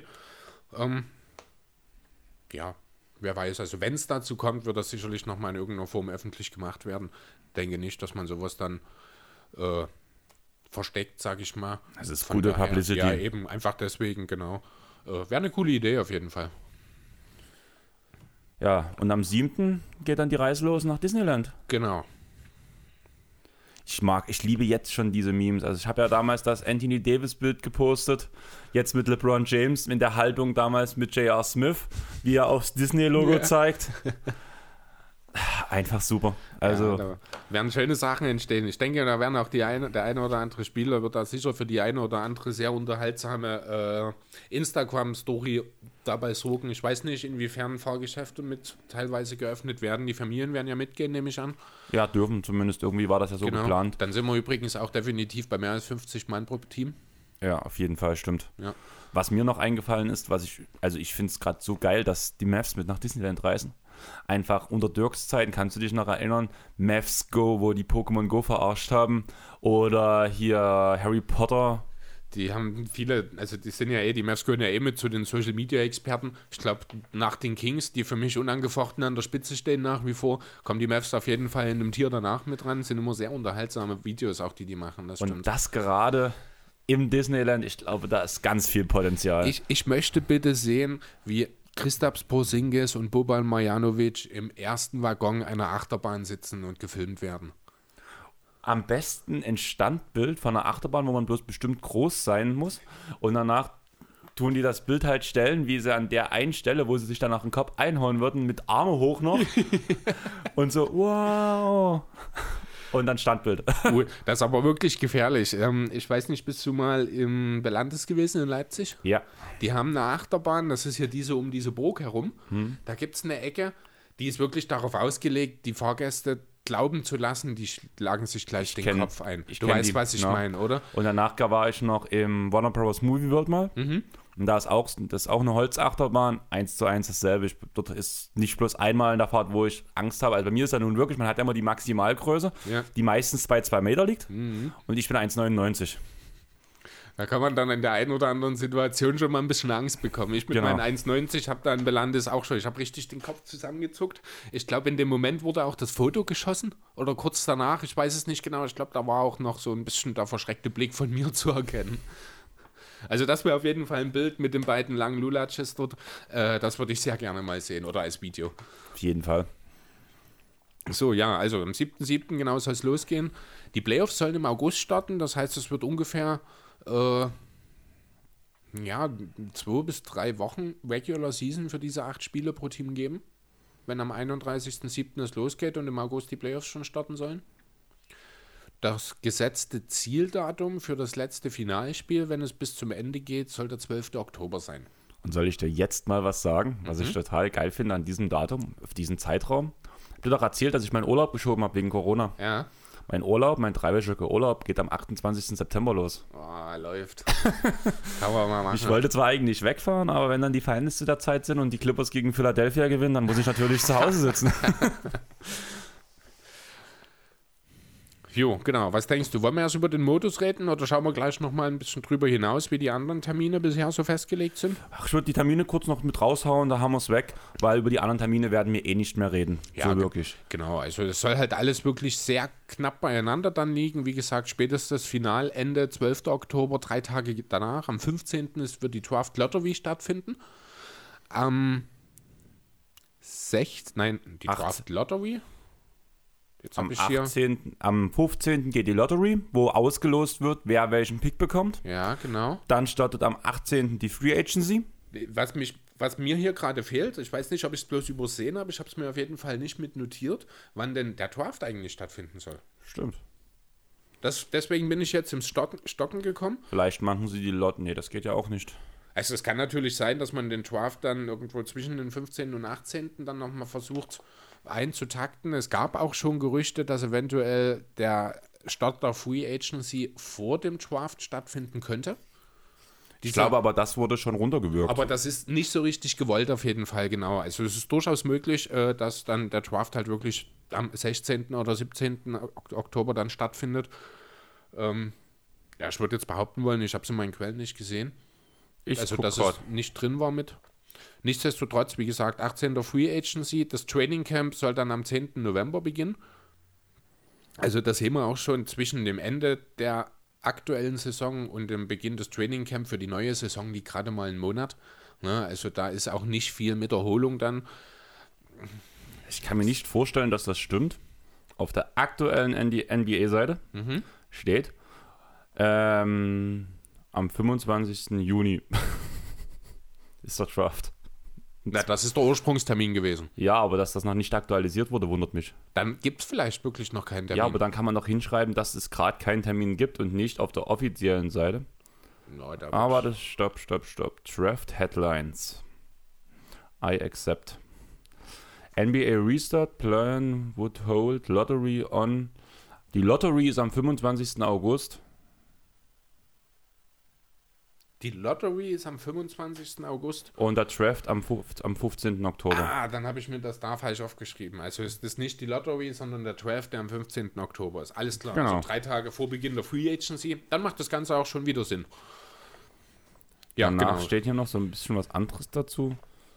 No Consensus, keine Ahnung, was das bedeutet. At top of 2020 Draft. One surprise prospect for each lottery team. Biggest questions about LaMelo Ball. Das sind alles bloß Überschriften, sind, die ich. ich. wollte gerade sagen, das klingt, als wären das so Headlines einfach zu potenziellen Habe ich gerade Draft-Themen. hab ich grad gemerkt. Ja, gut, okay. Die neue Saison soll dann am 1. Dezember beginnen. Um das noch kurz abzuschließen. Ähm, ja. 10. November die Trainingscamps. Habe ich mitgenannt, genau, so. 10.11. Richtig, die Trainingscamps. hab und ich drei Wochen später. Da hast du Termine grad gesucht. gesucht, genau. Und drei Wochen später dann der Saisonbeginn, wie gesagt, Ja. am 1. Dezember. Ja, zu dem Punkt, da gibt's, hatten wir im Vorhinein schon eine relativ große Diskussion. Vor der Saison, also vor der aktuellen Saison, wurde ja mal von irgendeinem Menschen im Staff der Atlanta Hawks gesagt, dass sie sich vorstellen könnten, dass es vielleicht besser wäre, die NBA-Saison nach hinten zu schieben, um der NFL-Saison aus dem Weg zu gehen. Und das würde man ja mit diesem Start genau schaffen. Und ich bin der Meinung, wenn es eine verkürzte Saison sein würde, dann hätte man das schon so klar kommuniziert. Du sagst nun wiederum, ja, die haben ja Zeit, es geht erstmal bloß alles um die aktuelle Saison. Aber da ich davon noch nichts gehört habe, gehe ich momentan davon aus, dass am 1. Dezember 2020 die Saison 2020, 2021 startet und wir volle 82 Spiele sehen werden. Halte ich momentan noch für ein bisschen unklar. Also es kann natürlich passieren. Ich weiß nicht, ob ich so ein ganz großer Fan davon wäre, muss ich ganz ehrlich sagen. Ähm, denn äh, das hieße natürlich in der Konsequenz, dass sich der komplette Saisonverlauf verschiebt. Denn du kannst nun mal nicht anderthalb Monate später beginnen und das im selben Zeitraum die gleichen oder in einem geringeren Zeitraum die gleichen Spiele abreißen. Du wirst im April nicht mit der Regular Season fertig sein. Das ist das ist der Punkt. Genau. Und ich, das ist halt jetzt der Punkt, wo ich sage, in welche Richtung es geht, muss man dann eben schauen, macht man eine verkürzte Saison mit den, ich sag mal, klassischen Terminen oder will man halt wirklich versuchen, den NBA-Plan etwas zeitlich von der NFL zu trennen. Ich habe mir ja gerade mal parallel einen Zeitplan für die NFL-Saison aufgemacht, denn da bin ich auch nicht hundertprozentig auf dem Schirm, was, wie das Ganze läuft. Beginn der Free Agency im März 2000, äh, dö, dö, erster Spieltag der Regular Season ist am 10. September. Das heißt, Es bis- würde funktionieren. mh, die Saison geht dann, der Super Bowl ist im Anfang Februar immer. Eigentlich macht es keinen Unterschied.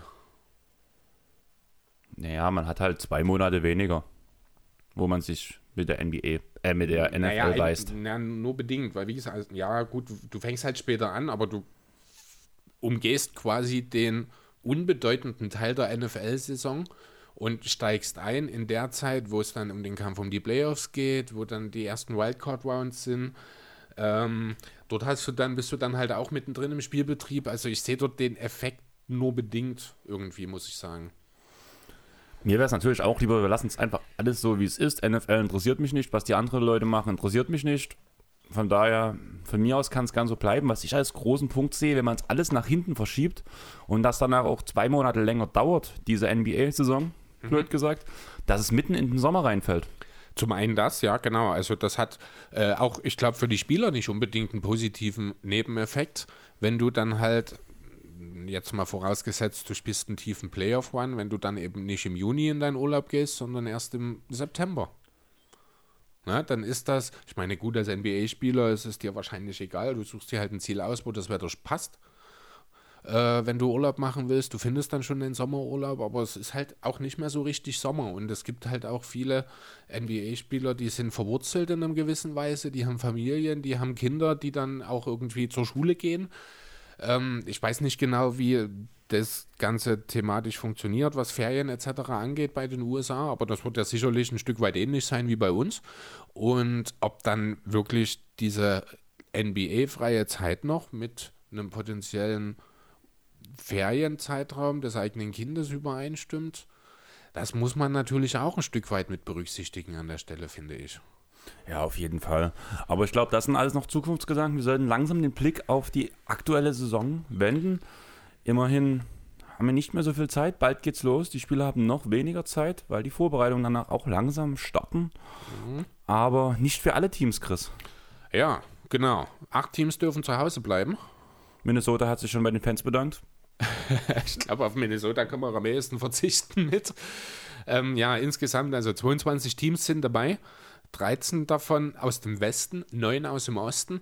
Meine erste Intention darauf, die ich dir dann damals, als du mir das geschickt hast, die Woche gesagt habe, war, dann müsste es eigentlich ein Cross-Seeding geben. Das gibt es nicht. Es wird weiter in Ost und West eingeteilt. Ich finde es ein bisschen seltsam. Also, wenn ich mir das Ganze dann ein bisschen genauer angeschaut habe, habe ich ein Stück weit nachvollziehen können, warum jetzt genau diese Teams dabei sind. Vielleicht versuchen wir es mal ein bisschen. Ja, wir lassen uns mal vielleicht am Anfang anfangen, nochmal kurz den Modus. Also es sollen alle Teams nochmal acht Spiele Regular Season Games spielen. Hintergrund dort ist in erster Linie, dass man alle mindestens auf 70 Spiele kommt.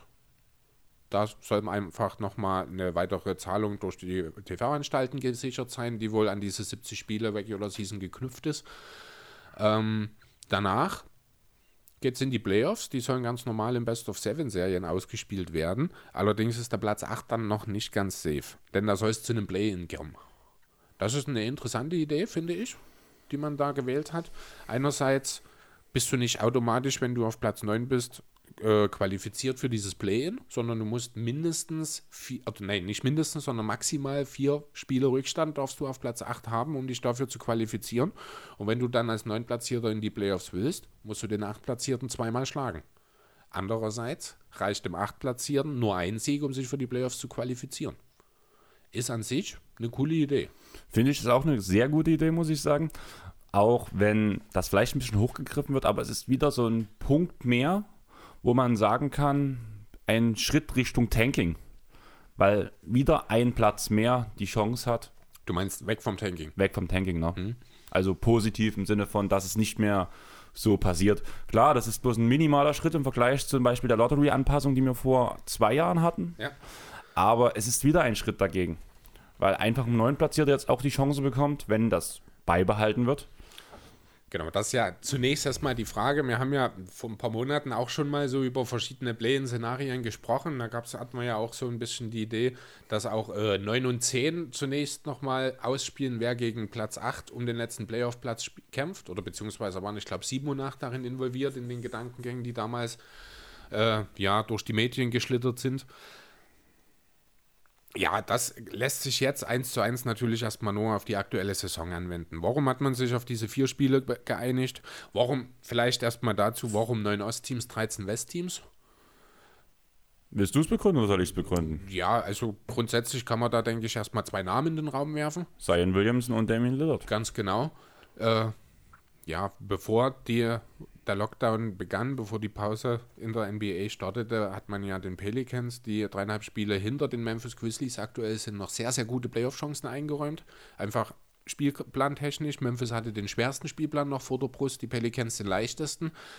Ähm, und natürlich will man Zion Williamson in den Playoffs sehen, wenn es die Möglichkeit gibt. Ne, das ist hier andererseits diese Aussagen von Damian Lillard, wir haben es letzte Woche auch schon kurz angesprochen, der will nur spielen, wenn er noch eine realistische Chance hat, die Playoffs zu erreichen. Das hat man mit dieser Regelung gewährleistet. Was ich aber interessant fand, eigentlich, dass nun gerade Portland das einzige es, Team, mh. was dagegen gestimmt hat. Ja, kann ich mir auch nicht so richtig erklären. Habe ich heute früher auch nochmal gelesen, dass die Blazers als einziges Team dagegen gestimmt haben. Das erschließt sich mir nicht so ganz. Sie bekommen einen Lottery-Pick. Das ist der einzige Punkt, ja. Tun in der ersten Runde nicht auf LeBron treffen, weil das das Maximal ist, was sie erreichen können. Mhm. Wo sie abgeschossen werden, tut mir ist leid. noch nicht zwingend sicher, dass LeBron und die Lakers auf Platz 1 landen. Das wird schon. Auch die Nuggets sind nur ein Spiel, na, zweieinhalb dahinter auf Platz 3. Also ist durchaus auch noch in Play, rein theoretisch. Achso, ich gucke in die falsche Zeile immer, ich Entschuldigung. Sagen. Ja, ich bekomme, ich müsste eigentlich mal die Spalte absolvierte Spiele hier rausnehmen. Ja, nee, also Quatsch. Die Lakers sind natürlich fünf Spiele, fünfeinhalb sogar schon vor den Clippers an zwei. Ja, da muss man nicht drüber reden. Also die Lakers werden als Number One Seed sehr wahrscheinlich reingehen. Dann hast du recht, geht es nur darum, äh, ja gut, ob jetzt äh, der höchstwahrscheinlich 14. Pick, den man dann bekommen wird an Portlands Stelle, weil man ist das beste Nicht-Playoff-Team aktuell. Ob es das wert ist, das zu boykottieren, in Anführungszeichen weiß ich nicht. Ja, du hast zum einen die Aussage von Lillard, der so ein bisschen so, naja, drauf war. Klar, hat, hat er ja auch schon selber revidiert und dass er natürlich spielen wird und sowas, alles logisch. Man hat ihm jetzt ja auch einen Grund gegeben zu spielen. Richtig. Allerdings, wir haben es bei Last Dance gesehen mit Jerry Krause. Picks sind wichtig und wenn wir halt aus den Playoffs rausschrammen und dafür sowieso aus einem, aus einem komischen Jahr kam, wo nicht viel gepasst hat, wo unser bester Sender gefehlt hat, der auch in den Playoffs fehlen wird. Ist das sicher? Ich glaube, soweit ich es mitbekommen habe, reist er Okay. nicht nach Orlando, aber ich bin mir nicht sicher. Weil meines Erachtens nach war ja ursprünglich die Idee, dass Nokic kurz vor den Playoffs wieder zurückkehren soll. Und das wäre ja eigentlich schon überfällig. Die Aussage kurz vor den Playoffs war vor der Saison. Und während der Saison gab es aber auch Aussagen, dass es verkompliziert ist und dass er nicht im Zeitplan liegt. Ach so, okay. Also, Also nur mal so- voraussichtlich wird es ohne ihn weitergehen. Genau. Okay. Genauso, deswegen denke ich halt, dass es halt eher gesagt wird, lass mal jetzt raus, wir sind Platz 9, kriegen unsere, ähm, unseren Pick und es wird kein Meister ausgespielt. So, so ähnlich klang das ja, dass Portland gegen eine Wiederaufnahme der Saison ist. Damit würde ja eigentlich kein Meister ausgespielt werden. Und man nimmt die Settings so hin, wie sie sind, wenn Ja, ich das gut. richtig verstanden habe. Äh, ja, mag sein, aber andererseits, jetzt haben sie die Möglichkeit, noch in die Playoffs einzuziehen und wenn sie es nicht schaffen, da bin ich mir relativ sicher, werden sie genau den Pick, den, auf dem sie jetzt stehen, dann auch bekommen, denn ich bin überzeugt davon, die Odds für die Draft Lottery werden mit der März-Tabelle vor dem Lockdown. befestigt. stimmt, Also ja. sollte zumindest so Ja, sein. du hast finde ich. Na, und dann geht es halt darum, sind die, Bla- äh, sind die Blazers dann das beste Nicht-Playoff-Team, das was ja im Idealfall natürlich zum Number One Pick werden kann, mit einer Chance von 0,03 Prozent, keine Ahnung. Oder sind die Blazers, wenn sie in die Playoffs noch kommen sollten, jetzt muss ich kurz auf die Tabelle schauen, denn dann sind sie bilanztechnisch natürlich vor den schlechteren Ostteams, dann wären sie wahrscheinlich, ja, dann gehen sie um Platz 20 in der Lottery. Ja, also nicht mehr in der Lottery, sondern dann werden sie wahrscheinlich um Platz 20 herumschwaften. Das sind fünf Positionen ungefähr. Ja, natürlich machen die einen Unterschied aus, aber sind die es wert, eine Playoff-Runde zu opfern? Gerade wenn du einen Spieler wie Damian Lillard als dein Franchise-Player hast? Ja, aber der sich ja schon auch schon ein bisschen gegen das ganze Format ausgesprochen hat. Hat er nicht. Ja, er hat sich gegen, dagegen ausgesprochen zu spielen, ohne die nötige Motivation. Ohne die realistische Chance, die Playoffs zu erreichen. Die ist jetzt ganz klar gegeben. Ja, ich gebe dir recht, aber ich könnte mir halt vorstellen, einfach, dass das jetzt, wenn das jetzt beendet wird, zumal es ja auch immer ein bisschen eine Geldsache ist, klar, TV-Gelder, gebe ich dir recht. Aber ich glaube, die meisten Einnahmen, die Teams in den Playoffs machen, sind die Kartenpreise Mhm. und die fallen komplett weg. Ja, dafür gibt, aber du kriegst auch Geld, also Vom Fernsehen. Übertragungsgeld, das kriegst du nicht, wenn du nicht in den Playoffs bist. Und das wird ein großer Punkt sein, denke ich.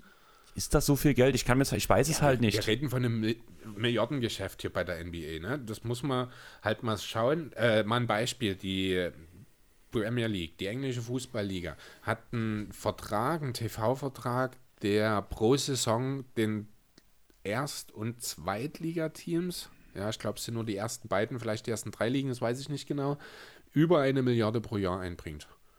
Bei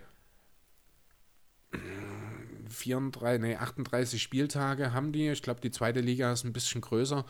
Ähm, müsste im Endeffekt spieltechnisch, Spielanzahltechnisch trotzdem noch unter der NBA liegen. Ich kenne jetzt die konkreten äh, Zahlen nicht, die äh, die TV-Anstalten an die Teams auszahlen, beziehungsweise an die NBA. Das wird ja sicherlich, weil ja alle nochmal lokale Verträge auch haben, äh, alle Teams wird das auch ein bisschen unterschiedlich sein. Aber ich denke, der finanzielle Punkt, in die Playoffs zu kommen, auch wenn du bloß vier Spiele spielst, ist meines Erachtens nach ein sehr relevanter.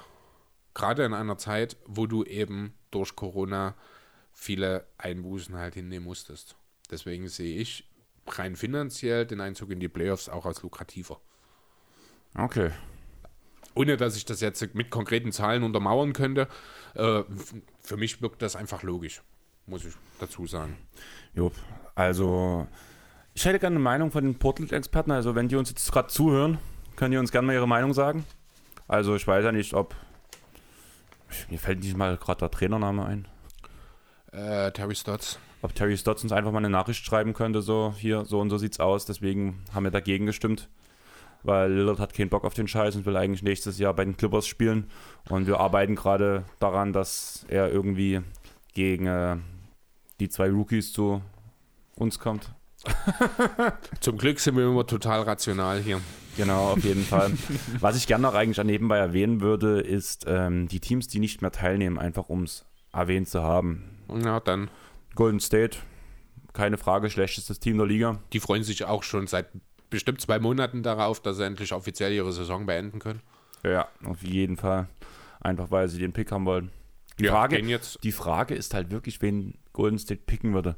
Wiseman würde eigentlich ganz gut passen, aber ich habe jetzt und wird auch relativ oben bei allen möglichen gehandelt in den Mockdrafts in Amerika. Mhm. Allerdings habe ich jetzt ähm, mit ähm, Jonathan Walker und wer hat noch den, wer hat den Pod mitgemacht?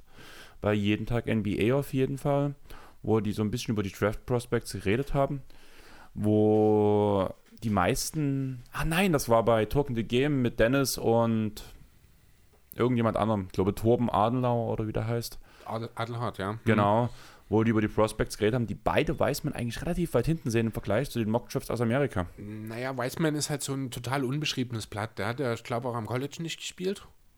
Ich weiß jetzt nicht, was verletzungsbedingt oder hat er sich gewetschirtet, keine Ahnung. Auf jeden Fall äh, hat er, ich glaube, nicht so wirklich am College gespielt oder nicht viel. Ich habe mich da jetzt noch nicht genauer dazu auseinandergesetzt. Er ist halt so ein, ein bisschen ein Fragezeichen. Bei ihm weiß man nicht so richtig, was man bekommt. Das passt den Warriors natürlich nur bedingt ins Konzept, weil die wollen natürlich nächstes Jahr wieder den Titel angreifen mit allen fitten Spielern. Also brauchst du im Idealfall einen Spieler, der dir sofort weiterhilft in einem gewissen Maße.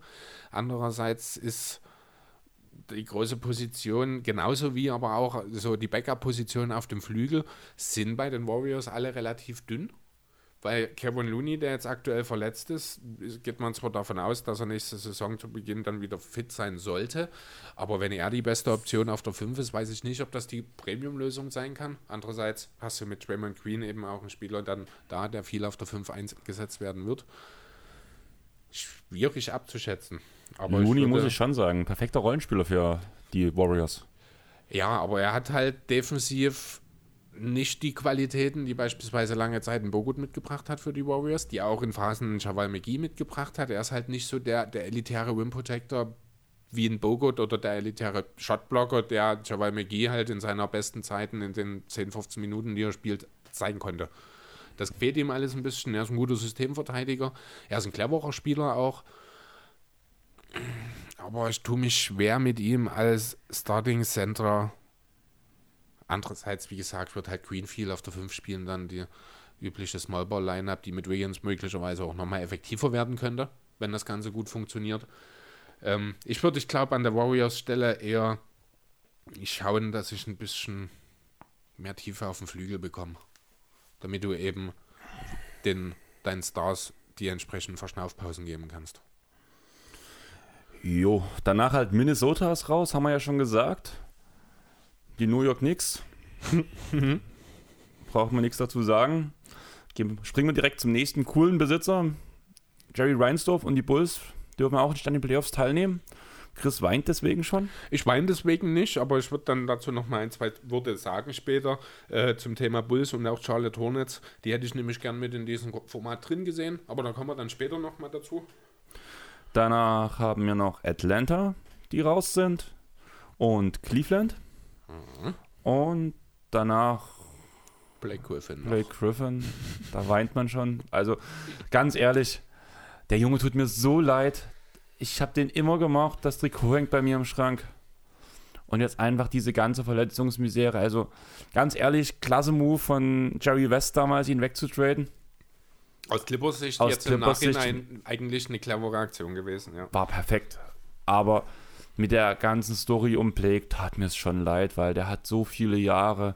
Also ganz ehrlich, wenn man jetzt vom Alltime Clipper reden sollte, bin ich immer noch der Meinung, das ist Blake Griffin. Berwin Davis. Ja, aber der hat nicht so viele Jahre wie Blake gespielt. Erfolg hatten sie beide nur bedingt. Ja. Aber er war halt der Clippers Number One Pick, hat sie bis jetzt zu dem höchsten Punkt gebracht, den die Clippers jemals erreicht haben. Wobei damit äh, dorthin gebracht hat sie Chris Paul. Muss man Ja, auch ganz aber in deutlich sagen. Kombination mit Blake. Ja, aber ohne Paul wäre Blake halt auch nie so weit gekommen. Ja, aber du hast halt diese Lob City-Ära und eigentlich das Markenzeichen der Lob City-Ära war schon Play. Klar, du hattest einen Chris Paul dazu, das Trikot hängt auch im Schrank. Habe ich auch ganz viel Liebe für dieses Duo, vor allem was die zusammengerissen mhm. haben. Aber warum war Lob City Lob City? Weil du zum einen den elitären Passgeber hattest, aber wie man später auch gemerkt hat, dass auch Blake ja einige Vorlagen auch an ja, ist ja Jordan. auch ein überragender Passer. Genau, das heißt für mich, dieses Lob City ist für mich Blake Griffin mhm. und das ist für mich der All-Time-Franchise-Player momentan noch. Und wenn es irgendwann wirklich vorbei ist, ich kann gar nicht darauf warten, dass endlich dieses Trikot unter die verfickte Hallendecke kommt, weil das dort gehört sind. Glaubst du wirklich, dass er retired ja. wird? Ja, bin ich mir hundertprozentig sicher. Ja, gut, das ist die erfolgreichste Ära der Clippers. Ja, doch, also da gibt es auf jeden Fall viele, viele Argumente dafür, das stimmt schon. Und es war der Anklang, also ohne diese Lob City-Ära mit Chris Paul und Blake Griffin wären jetzt Kawhi und George nicht bei den Clippers, weil Jerry West ohne diese erfolgreiche Zeit, glaube ich, auch nicht zu den Clippers gegangen wäre. Ich hm, denke, Möglich. diese Zeit hat, haben die Clippers attraktiv gemacht. Hm. Das muss man sagen. Ja.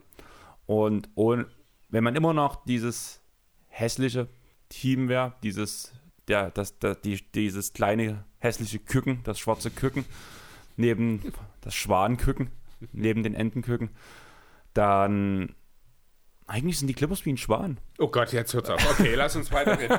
ähm, ja, okay. Okay, lass mich kurz auf meinen Zettel schauen. Du kennst, oder kennst die Metapher gerade, die ich anbringen will, oder? Äh, bin mir nicht sicher, will es aber auch nicht zu Ende ja, denken. Du kennst doch hier dieses Märchen vom hässlichen Willst du die, willst du die Clippers gerade als hässliches Entlein bezeichnen? Genau. Und danach Ach, sind, Gott, oh Gott. wurden die ja bloß ins falsche Nest gelegt in L.A., ne? Und hat, oh. ist mit den ganzen Enten groß geworden. Aber danach wird er, werden die Clippers zu einem wunderschönen Schwan. Okay, also ähm, dieses neue System, also dieser Modus, auf den man sich jetzt mit den 22 Teams geeinigt hat, äh, der bringt natürlich die eine oder andere Unklarheit mit. Ich hoffe, du siehst mir nach, dass ich deine Schwanmetapher jetzt hier nicht weiter bei äh, mit Aufmerksamkeit betonen will. Ich finde die Metapher schön. Das darfst du auch gern so sehen. Ähm, ja, genau. Also es gibt natürlich verschiedene Punkte, die hier ein bisschen mit reinspielen. Zum Beispiel werden ja die Teams unterschiedliche Anzahl von Spielen haben. Ein Beispiel dafür, Dallas hat aktuell die meisten Spiele gemacht, die sind schon bei 67, die kommen also am Ende auf 75 Spiele, während die Lakers, die aktuell 63 Spiele, ich glaube, gemacht haben, nur auf 71 kommen. Das kann unter Umständen wirklich zu Problemen führen. Ich bin mir sicher, es gibt eine Lösung schon dafür. Ich habe auch selbst eine Lösung, wie man das handhaben sollte. Ich finde das interessant, dass du eine Lösung hast, weil in dem Bericht, den ich gelesen habe, ist das einer der Minuspunkte am Konzept, wo gesagt wurde, damit müssen wir leben, weil es nicht für alle gut laufen kann. Okay, ähm, also ich habe eine Idee. Ich weiß natürlich nicht, wie es funktioniert, ne? aber man hat jetzt auch, wenn man die aktuellen Tabellen anschaut, ein schönes Beispiel da. Schauen wir mal den Westen. Und zwar konkret auf die Blazers, die Pelicans und die Kings. Die sind im Grunde bei derselben Bilanz von 43, Prozent. Ne, die Blazers haben 29 zu 37, die Kings und Pelicans haben 28 zu 36, also jeweils ein Sieg und eine Niederlage weniger. Haben also de facto dieselbe Bilanz, sind auch beide mit 3,5, ich glaube, hinter den Grizzlies. Ne, es sind nicht 3,5, doch 3,5. Aber die Blazers stehen eben rein quotentechnisch bei 43,9 Prozent, während die anderen beiden Teams bei 43,8 Prozent stehen. Und das nur, weil sie zwei Spiele mehr gemacht haben. Das wird am Ende der Saison auch noch so sein, weil ja alle Teams acht Spiele spielen. Das kann ein Problem sein. Ich sage hier, Lösung denkbar einfach, wir gleichen das einfach an. Das heißt, unterschiedliche Spielanzahl in diesem Programm? Äh, Unterschied, also wir schauen dann einfach nicht auf die Bilanz, die natürlich abweicht aufgrund der Anzahl, sondern auf die Spiele zurück. Ja, die ja auch viel angezeigt werden, in vielen Tabellen mit drinstehen und da stehen ja alle drei Teams mit 3,5 hinter den Grizzlies. Und das ist dann eben der Punkt, Sp äh, Vereine mit der gedachten selben Bilanz, sage ich mal, aber unterschiedlicher Anzahl von Spielen, die müssen angeglichen werden.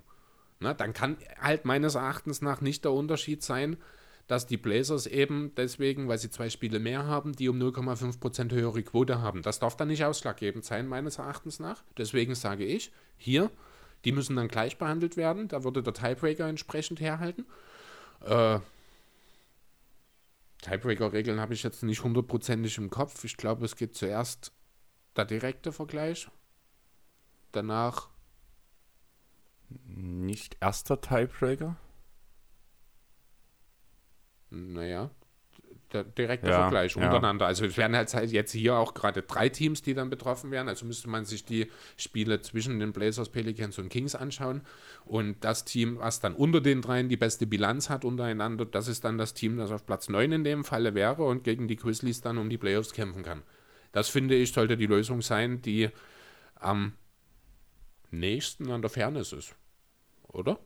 Kann ich mir gut vorstellen, aber so wie ich es bis jetzt gehört habe, läuft es halt nicht so. Ich Also glaube, ich- die Aussage ist bis jetzt so, naja, wir können es nicht allen recht machen, wir machen es jetzt so. Ja, du kannst grundsätzlich mit so einer Situation nicht allen recht machen, aber ich finde, das ist eine Sache, die kannst du einfach lösen. Ne? Also ich habe jetzt auch nichts Konkretes dazu gehört, wie das gehandhabt werden soll. Äh, vielleicht wird es auch gar nicht relevant. Es kann natürlich genauso gut sein, dass sich das alles mit den letzten acht Spielen von selbst äh, erledigt. Das wäre natürlich der Idealfall. So haben wir keine Diskussionsgrundlage dafür. Wenn es aber dazu kommt, finde ich meine Lösung hier an der Stelle wirklich sehr gängig. Dann und schick- auch fair. Dann schickt ihr Adam Silver, äh, bla, bla, bla, bla, schickt ihr Adam Silver mal. Also ganz ehrlich, ich bin mir sicher, dass irgendjemand der schlauen Köpfe in der NBA auch schon mal selber auf die Idee gekommen ist, oder? Vielleicht bist du bloß ein besonders schlauer Kopf. Das steht völlig außer Frage, Weil, aber wenn man viel denkt, fallen auch schnell die Haare aus. ja, Geheimratsecken zeugen von großer Weisheit. Ja. die Sache ist, wo man weise ist. Wortspiel mit meinem Nachnamen. Arten von Weise, die man nicht sein will. Okay. Nummer eins. So, ja.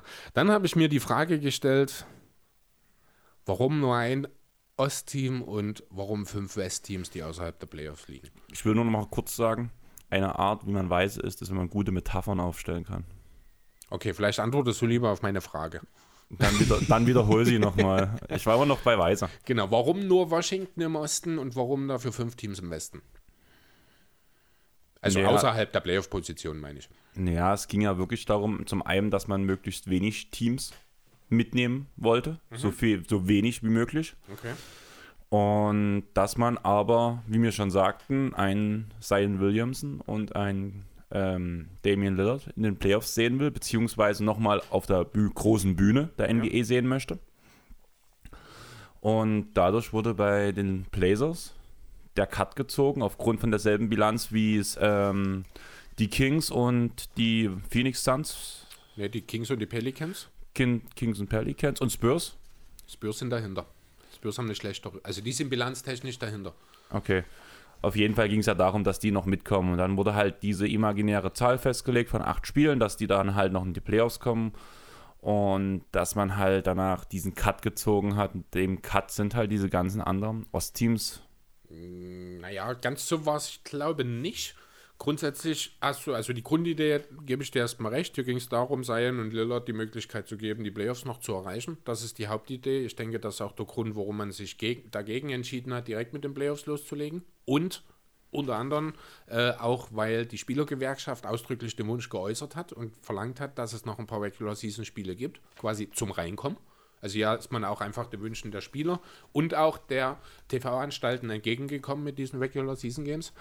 Ähm, ja, da man aber eben im Westen noch zwei Teams hat, denen man die Möglichkeit geben muss, musst du in irgendeiner Form auch im Osten das tun. Ne, du kannst ja nicht sagen, wir spielen jetzt im Westen noch den letzten Playoff-Platz aus, während im Osten die acht Teams schon sich gemütlich zurücklehnen und schauen, was da am Westen passiert. Deswegen hat man die Wizards mit reingenommen. Die Wizards allerdings sind halt auch schon, ich glaube, fünfeinhalb Spiele hinter den Magic. Ja, fünfeinhalb Spiele, genau. Haben eine Bilanz von 24 zu 40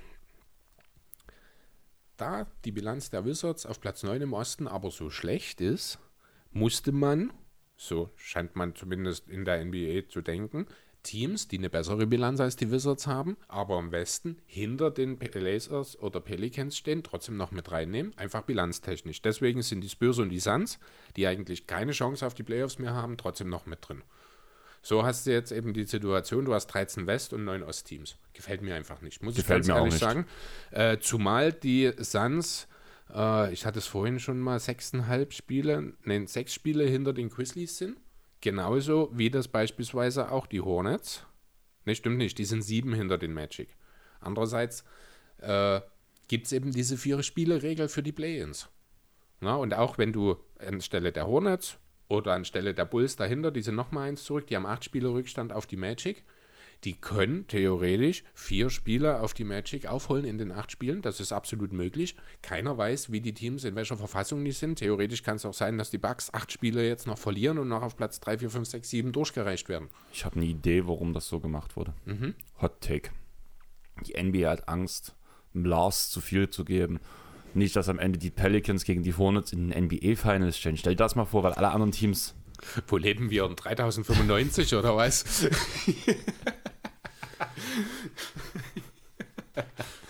Ist alles anders. Wir haben Corona. Ja, allerdings. Nee, also mir, mir gefällt es einfach wirklich nicht. Ich sehe halt, dass die Bulls und die Hornets, die haben für mich keine schlechteren Chancen, noch zumindest dieses Play-In zu erreichen, als es die Suns als 13. am Westen sind. Deswegen äh,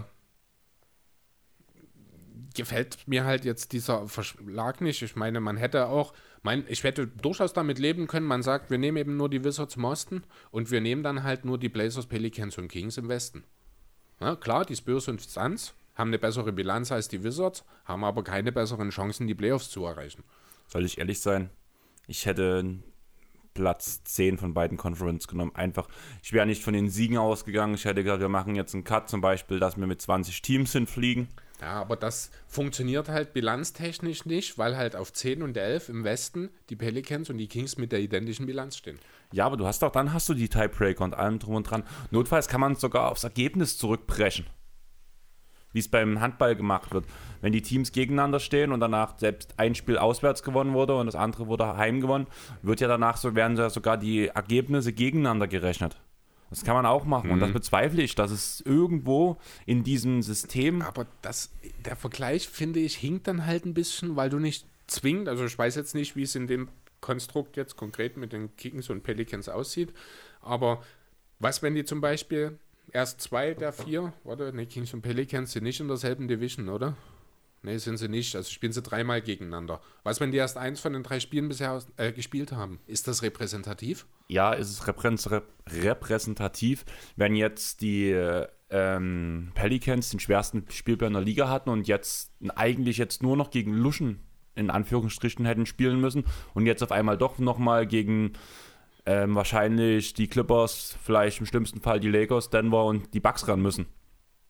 Ist das repräsentativ, weil sie ja die Spieler eigentlich ja schon zu genügt diese Saison gespielt haben? Na, das geht ja jetzt aber von dem eigentlichen Gedanken, um den es hier gerade geht, ein bisschen weg, oder? Mir, mir geht es ja jetzt gerade darum, du willst den Cut bei 10 machen und ich sage, das geht nicht, weil zwei Teams auf 10 und 11 dieselbe Bilanz haben. Ja, weil es eine Tatsachenentscheidung ist, darum geht es mir. Das ist genauso eine Tatsachenentscheidung, dass die ähm, Pels jetzt einen schwierigeren Spielplan bekommen, wie es eine Tatsachenentscheidung ist, wo man diesen Cut setzt wie du schon sagtest, mhm. es ist halt, es wird festgelegt und dann würde ich aber einfach, damit es in Anführungszeichen, es klingt so beschissen, aber damit es ein schönes Bild ergibt, weil, wie sieht denn das aus? Du hast jetzt eine Osttabelle mit neun Teams und eine Westtabelle mit, mit 14 ja. Teams. Das sieht bescheuert aus. Bescheuert aus, genau. Definitiv. Und deswegen hätte ich es einfach cleaner gemacht dann würden wir uns wahrscheinlich, würden wir wahrscheinlich genau hier sitzen und sagen, ja, aber die Teams hätten doch die Chance bekommen. Aber ich sehe es halt so auch unter dem großen Punkt, wie es halt momentan ist. Sobald mir, ich habe glaube gelesen, wenn einer im Team Corona hat, werden alle anderen getestet und sobald drei Fälle in einem Team sind, wird das Team außer Gefecht gesetzt. Mhm. Sprich, so, wir brauchen so wenig wie möglich Leute dort drin. Und das heißt, wir müssen die Teams auch reduzieren, deswegen 22 statt 30 Teams. Ich wäre vielleicht sogar auf die 20 runtergegangen mit 10, 10. Und du hättest, äh, du weißt, was ich meine, oder? Ja, ich weiß schon, was du meinst. So richtig gefallen würde mir das auch nicht, weil dort die Kings einfach an der Stelle für mich dann doch ungerecht behandelt würden. Die werden Opfer der Umstände. Ja, äh, und das hätte, ließe sich halt vermeiden. Deswegen, ne? Also dann eher wirklich dann äh, lass uns lieber die Spurs und die Suns streichen und stattdessen die Hornets und die Bulls mit reinnehmen. Dann hast du 11 und 11, dann bist du auch bei 22 Teams. Dann hast du trotzdem nur Teams drin. Ja, gut, du hast jetzt dann trotzdem nicht Teams drin, die zwingend äh, auch realistische Chancen auf die Playoffs haben. Andererseits ist jetzt, ne, um das Ganze mal umzudrehen, die Washington Wizards. Jetzt mal ganz blöd gesagt, die haben überhaupt gar keine Ambitionen auf die Playoffs. Die wollen eigentlich gar nicht dahin. Die sind eh fünfeinhalb zurück, das heißt, die müssten grundsätzlich erstmal anderthalb Spiele aufholen auf die, äh, auf die Magic. Ob das funktioniert, ist die eine Sache. Vielleicht sagen die sich aber auch, hey, scheiß drauf. Lass uns doch einfach den Rest verlieren. Wir haben eh keinen Bock, eh keinen Bock auf die Playoffs. John Wall fehlt noch. Bradley Beal will sich, soll sich nicht verletzen. Das wollte ich dich gerade fragen. Wird John Wall in Playoffs spielen? Was denkst du? Glaube ich nicht. Er hat letztens im Interview also das bei 120 Prozent. Das heißt, er ist spielbereit. Ja, gut, das. oh, Ich glaube es nicht. Ich kann mir es auch Weil nicht er hatte vorstellen. kaum Teamtraining, er hat äh, seit Jahren, seit anderthalb Jahren kein Training mit dem Team gemacht. Ob du dann das Risiko eingehst für diese paar Spiele, ohne dass du großartige Ambitionen hast, da irgendwas noch zu machen, würde ich nicht machen. Ist vielleicht so eine ähnliche Thematik auch, wie äh, das unter Umständen mit Nokic in Portland sein könnte.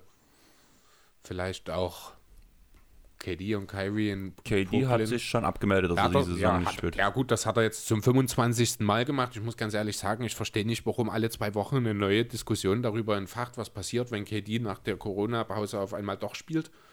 Es gab nie auch nur den Ansatz dafür, dass dieser Fall eintreten wird und trotzdem wird jede Woche drüber geredet. Aber welchem Spieler in der Liga würdest du nach 20 Mal Nein, ich spiele nicht am ehesten zutrauen, außer Kyrie und KD doch Ky- zu spielen? Kyrie werde ich jetzt als erstes genannt. Ja, da hast du natürlich recht, aber ich gebe der die, die Prozentzahl, die Wahrscheinlichkeit, dass KD in dieser Saison noch spielen wird, der gebe ich 0,01 Prozent.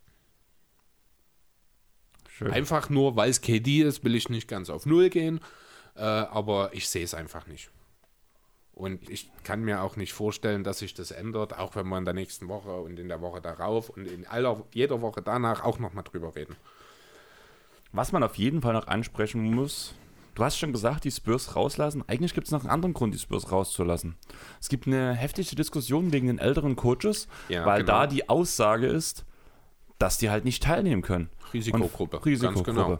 Und da geht es vor allem um hier die Anthony, Alvin Gentry und Greg Popovich. Das Genau. sind die drei großen Namen. Popovich mit 71, die Anthony und Gentry, glaube beide 69, wenn ich mich nicht ganz täusche. Äh, dann Tony 69, ja, und Gentry ist 65. Und ja, also Pop ist echt so eine Sache, wo ich mir sage, wie stellen die sich das? Also sobald du die Headcoaches ra- rauslässt, ist das nicht mehr repräsentativ, bin ich der Meinung. Jein. Ähm, also grundsätzlich, ich glaube, die Aussage war, die werden halt nicht auf der Bank sitzen. Also die sind mit in Florida, die sind mit in Disney World. So habe ich es zumindest rausgelesen, konkret. Das macht aber keinen Unterschied danach. Da können sie auch auf der Bank sitzen. Ja, das ist eben die Frage gerade. Also es ist, vielleicht habe ich das auch falsch verstanden. Also es wurde nie ausdrücklich so gesagt, aber die Aussage von Adam Silver war, ich glaube, so in die Richtung, die sitzen nicht auf der Bank. Genau. Das war, ne? Und das ist halt, das lässt viel Interpretationsspielraum. Bei den Spurs würde ich mir da überhaupt keine Sorgen machen, muss ich ganz ehrlich sagen, weil wenn jemand bewiesen hat, dass er äh, seine, ich nenne es jetzt mal Unterbliebenen, seine Co-Trainer, seinen ganzen Staff auch aus der Ferne unter Kontrolle haben kann, dann ist das Greg Popovich, der mit Becky Hammond wahrscheinlich auch eine perfekte Vertretung da hinlegen würde, hinstellen würde, wenn es nicht selber sogar Tim Duncan macht selbst. Ähm, auch die Warriors, als Steve Kerr mit seinem Rücken lange ausgefallen ist und Luke Walton übernommen hat, hatten, haben gezeigt, dass es eine Zeit lang ohne seinen Headcoach funktionieren kann. Also ohne, dass er vor Ort ist. Bin mir sicher, Steve Kerr hat sich die Spieler auch alle von seiner Couch aus ausgescoutet und mit seinen Co-Trainern alles besprochen. Äh, deswegen, also das kann ja letztlich jederzeit auch mal passieren, dass krankheitsbedingt ein Coach ausfällt. Letztlich ist das nichts anderes. Deswegen würde ich das jetzt nicht zwingend als äh, deutlichen Nachteil sehen. Ähm, ja, aber natürlich definitiv als Thema, auf das man grundsätzlich schauen muss, weil wir hier natürlich für dann, für, gerade für die Älteren, ein deutlich höheres Risiko eingehen. Auf jeden Fall. Hast du jetzt noch was Wichtiges, über was du reden möchtest? Weil ich habe auch noch zwei kleine Punkte, beziehungsweise das kann man als einen Punkt zusammenfassen, mit dem ich mit dir zum Schluss des Themas gerne reden möchte. Jo, also ich würde meine Alternatividee einfach nochmal so ein bisschen ganz grob. Ich habe mir jetzt keine hundertprozentig konkreten Plan ausgearbeitet, aber ich habe es vorhin schon angekündigt. Äh, meine Idee mit eben Charlotte und Chicago, das war 24 Teams. Ich hätte eben nicht diese 22er-Variante, sondern 24 gesagt, einfach, dass mehr Ostteams dabei sind. Hätte also Charlotte, Chicago mit reingenommen. Dafür hätten es auch gerne statt 8, 9 oder 10 Spiele sein dürfen. Ich hätte die komplette Saison zwei Wochen verlängert. Denn ich bin nach wie vor, also mir tropft es aus der Hose, wenn ich dran denke, dass vielleicht eine Finalserie an Halloween endet. Was mir dort an Marketingmöglichkeiten in den Sinn kommen würden, fantastisch. Bin überrascht, dass die NBA, das, also die werden sicherlich drüber nachgedacht haben. Ich bin mir sicher auch, es gibt einen Grund, warum man sich für diesen Zeitplan entschieden hat. Aber ich fände es geil, um Halloween die Finals. In der Konsequenz daraus hätte die nächste Saison ein bisschen später angefangen. Warum nicht über Weihnachten?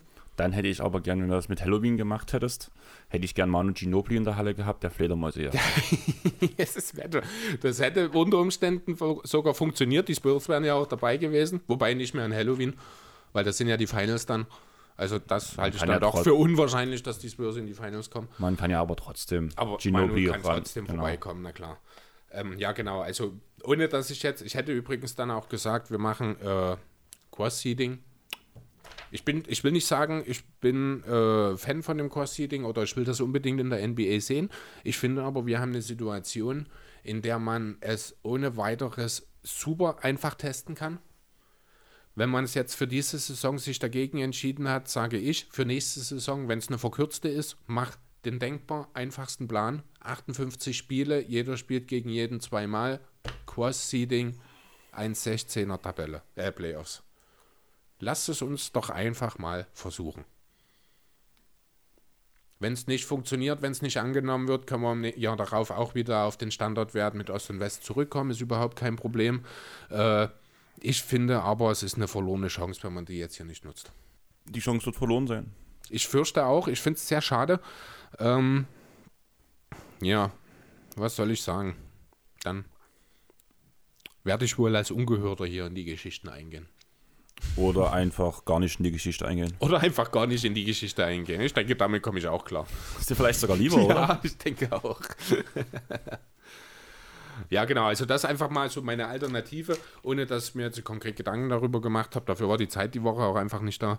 Ähm, ich hätte gern zwei Teams mehr. Ich würde gern die Saison nochmal um etwa zwei Wochen verlängern. Und ja, einfach die Möglichkeit an Halloween zu spielen einfach nutzen, denn die gibt es jetzt aktuell dann nach dem aktuellen Plan nicht. Das ist sehr schade, das finde ich sehr schade, weil halt Halloween ist auch immer, gerade in den USA ist das ja eine sehr große Sache und ich denke, dass man dort rein marketingtechnisch wirklich viel, viel hätte rausholen können. Genauso wie wenn man Saisonbeginn dann in der Konsequenz auf Weihnachten oder kurz davor legt. Ich denke, ja, wäre vieles möglich gewesen.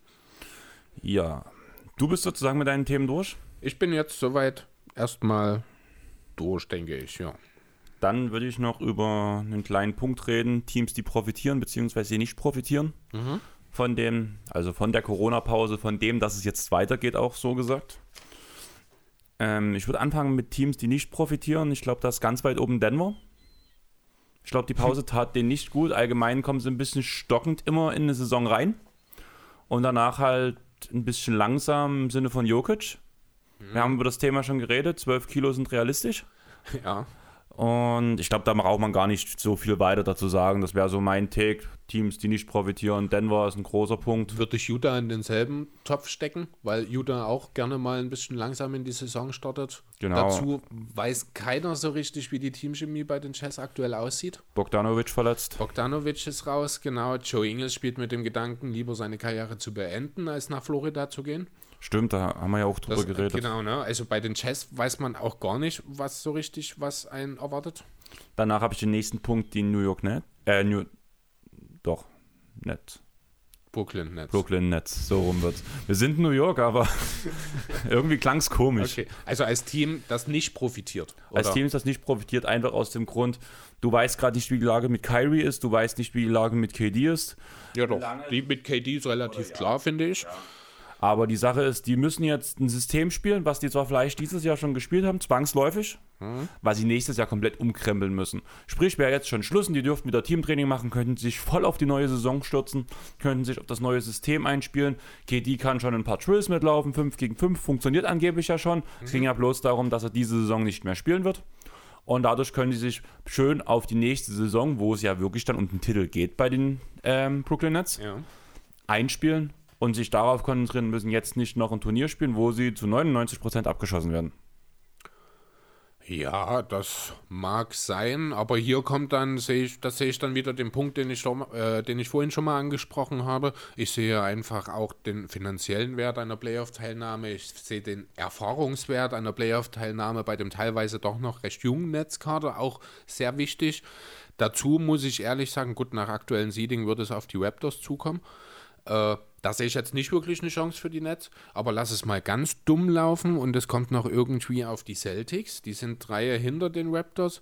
Die Celtics sind jetzt auch ein Team, das noch relativ jung ist, gerade was so in den Führungspositionen angeht im Team. Wenn ich da an den Taten und den Frauen denke, die zwar ihre Leistung schon gezeigt haben, aber wo ich doch eine gewisse Inkonstanz, Inkonstanz eher als bei den Celtics erwarte. Und warum sollen die Nets nicht, wenn zumindest Kyrie dann wieder fit ist und auch wieder Klatsch Kyrie wird, warum soll dann nicht vielleicht sogar ein Upset drin sein? Ganz ehrlich. Okay. Danach, jetzt kommt, glaube ich, der Hot Take, wo du mir auf jeden Fall entgegensprechen wirst, wo mir Lars auf jeden Fall entgegensprechen wird. Teams, die nicht profitieren, sind für mich die Pelicans. Es ist für sie mega schwer, in die Playoffs zu kommen, als die Playoffs zu erreichen. Mhm. Einfach aufgrund, dass jetzt nach dem schweren Spielplan ein noch schwererer Spielplan wahrscheinlich kommt. Und ich sehe keine Chance, dass die Pelicans in die Playoffs rutschen, muss ich ganz, ganz ehrlich sagen. Und dadurch, dass so hohe Erwartungen vor die ganze Zeit in der Saison geschürt wurden. Die Pelicans haben so einen einfachen Spielplan. Die, müssen, die schaffen es bestimmt noch in die Playoffs. Jetzt haben sie die Chance, in die Playoffs zu kommen, aber unter extrem verschwerten Bedingungen. Äh, warte. New Orleans, Restspielplan. Sacramento, Utah, Clippers, Spurs, Grizzlies, Sacramento, Memphis, Orlando. Finde ich nicht so schwer. Viele direkte Konkurrenten. Zweimal Memphis, zweimal Sacramento. Nur die Lakers, äh, nur die Clippers als absolutes Top-Team. Äh, ja, dazu die Magic und Utah. Finde ich jetzt trotzdem nicht so schwer. Im Rahmen der Teams, die noch dabei sind, wahrscheinlich trotzdem noch der leichteste Spielplan, ohne dass ich es jetzt klar sagen kann. Was haben wir auf 8? Die Memphis Grizzlies. Portland, Utah, Spurs, OKC, Milwaukee, Pelicans, Pelicans, Celtics. Klingt auch nicht so schwer. Klingt auch nicht so schwer an sich. Also Memphis hatte ich glaube hier wirklich profitiert. Ja, kommt wahrscheinlich bei dir in der zweiten Kategorie dann mit dazu. Ähm, Habe ich tatsächlich nicht dabei stehen, okay. aber ähm, ja. Wie gesagt, es ist alles sehr schwierig. Ne? Also wer sagt denn, dass die Teams wirklich in der Lage sind, auch kompetitiven Basketball direkt wieder zu spielen. Die Sache ist, ich bin der Meinung, dass die Erwartungen jetzt gerade an die Pelicans einfach zu hoch sind. Zum einen hast du einen Rookie, der abnormal krass ist, muss man ganz ehrlich sagen. Aber was sind die Erwartungen? Die Erwartungen sind, die Pelicans kommen in die Playoffs, Zion überragt.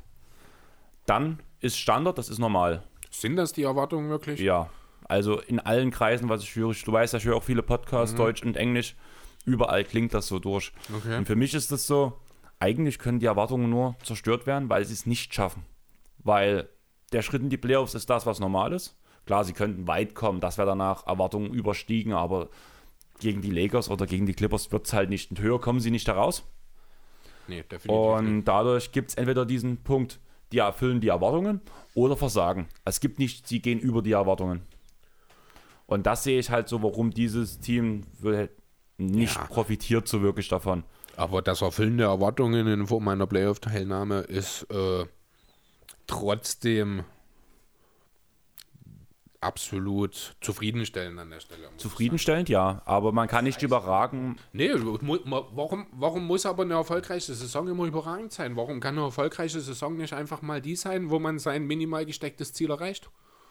Ja, aber wie gesagt, aufgrund des, der Schwere des Spielplans oder der Ausgangssituation, die jetzt vor allem die Pelicans haben, vor allem wenn man jetzt den Memphis-Spielplan mit in Betracht zieht, mhm. können sie, sage ich mal, ich bin der Meinung, zu 80 Prozent kommen die Pelicans nicht in die Playoffs. Ja, es liegt aber daran, dass einfach Damian Lillard das nicht zulassen wird. Also mein Take oh. für Platz 8 sind die Blazers, ganz klar. Okay, oder Jamorant. Finde ich zum Beispiel auch so ein. Ich spätestens in dem Matchup zwischen den Grizzlies und den Blazers, was dieses Play-In angeht, wird Jamarant seine Grenze erkennen. Ich bin nicht absolut oh, ja, sicher, weil du eben Damian Lillard gegen dich hast. Und du hast in Damian Lillard, äh, wir haben ihn als zweitbesten Point Guard jetzt erst vor kurzem bezeichnet, der Liga, nach Curry, also als besten Aktiven aktuell, der auch spielt sozusagen. Er ist der ultimative Leader. Wie viele Siege sind die, ähm, Dreieinhalb. Willst du den Spielplan nochmal von den Blazers raussuchen? Weil das wäre ja schon ja, interessant. Stimmt, warte, das kriegt man schnell raus. Portland, Memphis, Houston, Dallas, Boston, Philly, Brooklyn. Da fehlt noch was. Das klingt aber auch relativ easy. Ach so, genau. Also das ist äh, äh, von NBA-Updates gepostet. Ich schaue gerade, wann habe ich mir das gescreenshottet? Gestern Mittag, also am 5. Juni. Da waren noch nicht komplett alle Spiele restlos äh, durchgeplant. Also bei den Blazers würden hier noch zwei Spiele dann dazukommen. Deswegen sind die hier auch wahrscheinlich rot hervorgehoben. Die vier Teams, wo nur sechs Spiele dastehen, wo der Spielplan einfach noch nicht ganz abschließend zusammengestellt ist. Genau. Naja, gut, ich würde jetzt noch Teams, die profitieren aus meiner Sicht. Houston. Äh, ich würde noch mal ganz kurz drüber schauen, ob mir noch spontan ein Team einfällt, das nicht profitiert. Äh, das profitiert. Nee, Das wir waren nicht jetzt. profitiert. Das nicht profitiert. Äh, ja, einfach mal in den Raum geworfen, die Bulls und die Hornets, aus genannten Gründen. Besonders die Bulls. Ich glaube, mit den Hornets hätte jetzt ohnehin niemand im Playoff-Rennen gerechnet unbedingt, aber die Bulls wollten in die Playoffs. Sie hätten theoretisch noch die Chancen, aber hier sage ich ganz klar, werden es von, von der Liga verwehrt. Ansonsten, wo ich mir vorstellen kann, dass vielleicht auch so ein bisschen ein Bruch stattgefunden hat durch diese lange Pause, könnten die Heat sein. Der viel durch ihre Teamchemie, durch ihre Einstellung und ihre Attitüde agieren, gerade unter der Führung von Jimmy Butler, der das ja schön vorlebt, äh, kann ich mir vorstellen, dass es hier vielleicht so ein kleines bisschen einen Bruch gegeben hat, dass vielleicht die Heat, die ja ohnehin das ganze, die ganze Saison über ihren Verhältnissen gespielt haben, das muss man ganz deutlich so sagen, dass die sich vielleicht ihrem tatsächlichen Ceiling jetzt wieder annähern und dieser Number 4 Seed, den sie jetzt im Laufe der Saison sich erarbeitet haben, dass der sich tatsächlich als ein realistischer Sixth oder Seventh Seed äh, vielleicht jetzt darstellt. Nicht, dass sie noch so weit fallen, aber dass sie das so auf dem Niveau spielen. Ich glaube aber in der Preview haben wir gesagt, oder ich zumindest, dass sie auf Platz 5 abschließen, wo wir unsere Tabellen gemacht haben, wenn ich mich nicht ganz täusche. Ich habe sie, glaube ich, auf Platz 5 gesetzt. Oh, kann ich jetzt spontan gar nicht so genau sagen. Äh, ist möglich. Grundsätzlich, ich glaube, ja, in die Playoffs haben wir sie alle getippt. Ich glaube, wir haben sogar so ein bisschen auch als Dark Horse über sie gesprochen, weil eben diese Team, dieser Teamskill, sage ich mal so, im Vorfeld, im Vordergrund steht bei den Heat, was ja von Pat Riley und Eric Spoelstra auch deutlich vorgelebt wird. Aber da, das ist halt gerade eine Sache, wo so eine längere Pause halt auch für, für einen Bruch sorgen kann. Genau. Ähm, Teams, die profitieren. Houston habe ich jetzt schon gesagt. Warum? Ähm, zum einen, was hatte Harden jedes Mal für ein Problem in den Playoffs? Er war Oh ja, ausgelaugt stimmt. von der Saison. Und Punkt 2, das System mit Westbrook, das neue, Mhm. wurde natürlich jetzt auch in der Zeit noch ein bisschen gefeilt. Was, konnte, was kann man noch ändern? Was, weil es war was komplett Neues, so was gab es vorher noch nicht. Ja. Es wurde noch ein bisschen ausgefeilt. Unter den Punkten konnten andere Playoffs-Teams dieses System, das neue System der Rockets, noch nicht richtig scouten. Es gibt diese sechs Beispiele, wo das neue System ohne Sender gespielt wurde, wo halt vor allem die negativen Sachen von den Knicks und von den Hornets ausgesucht, ähm, Ja. ausgelotet wurden.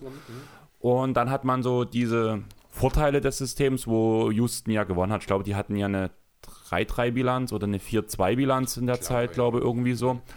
Und die an, also die Playoffs sind, man kann sich nicht auf das System einstellen, weil man erst während des, während der aktuellen Spiele, kurz bevor es soweit ist, dieses System auseinandernehmen kann. Also einfach die Tatsache, dass sie als Unbekannte äh, sozusagen jetzt in, diese, in diesen Restart gehen. Genau. Das Unbekannte einfach. Genau. Okay, ja. Das sehe ich als großen Punkt, warum Teams profitieren und natürlich meine Clippers. Du guckst. Gesundheitstechnisch nehme ich an. Gesundheitstechnisch und Fantechnisch. Technisch. Fan-technisch? Da, das, die größte Angst, die ich habe, ist in den Conference Finals zu stehen, gegen die Lakers und sieben Spiele auswärts zu sein. Das kann so nicht funktionieren. Das gibt's nicht, das geht nicht, weil du hast als Lakers-Fan nun mal keine Clippers-Tickets.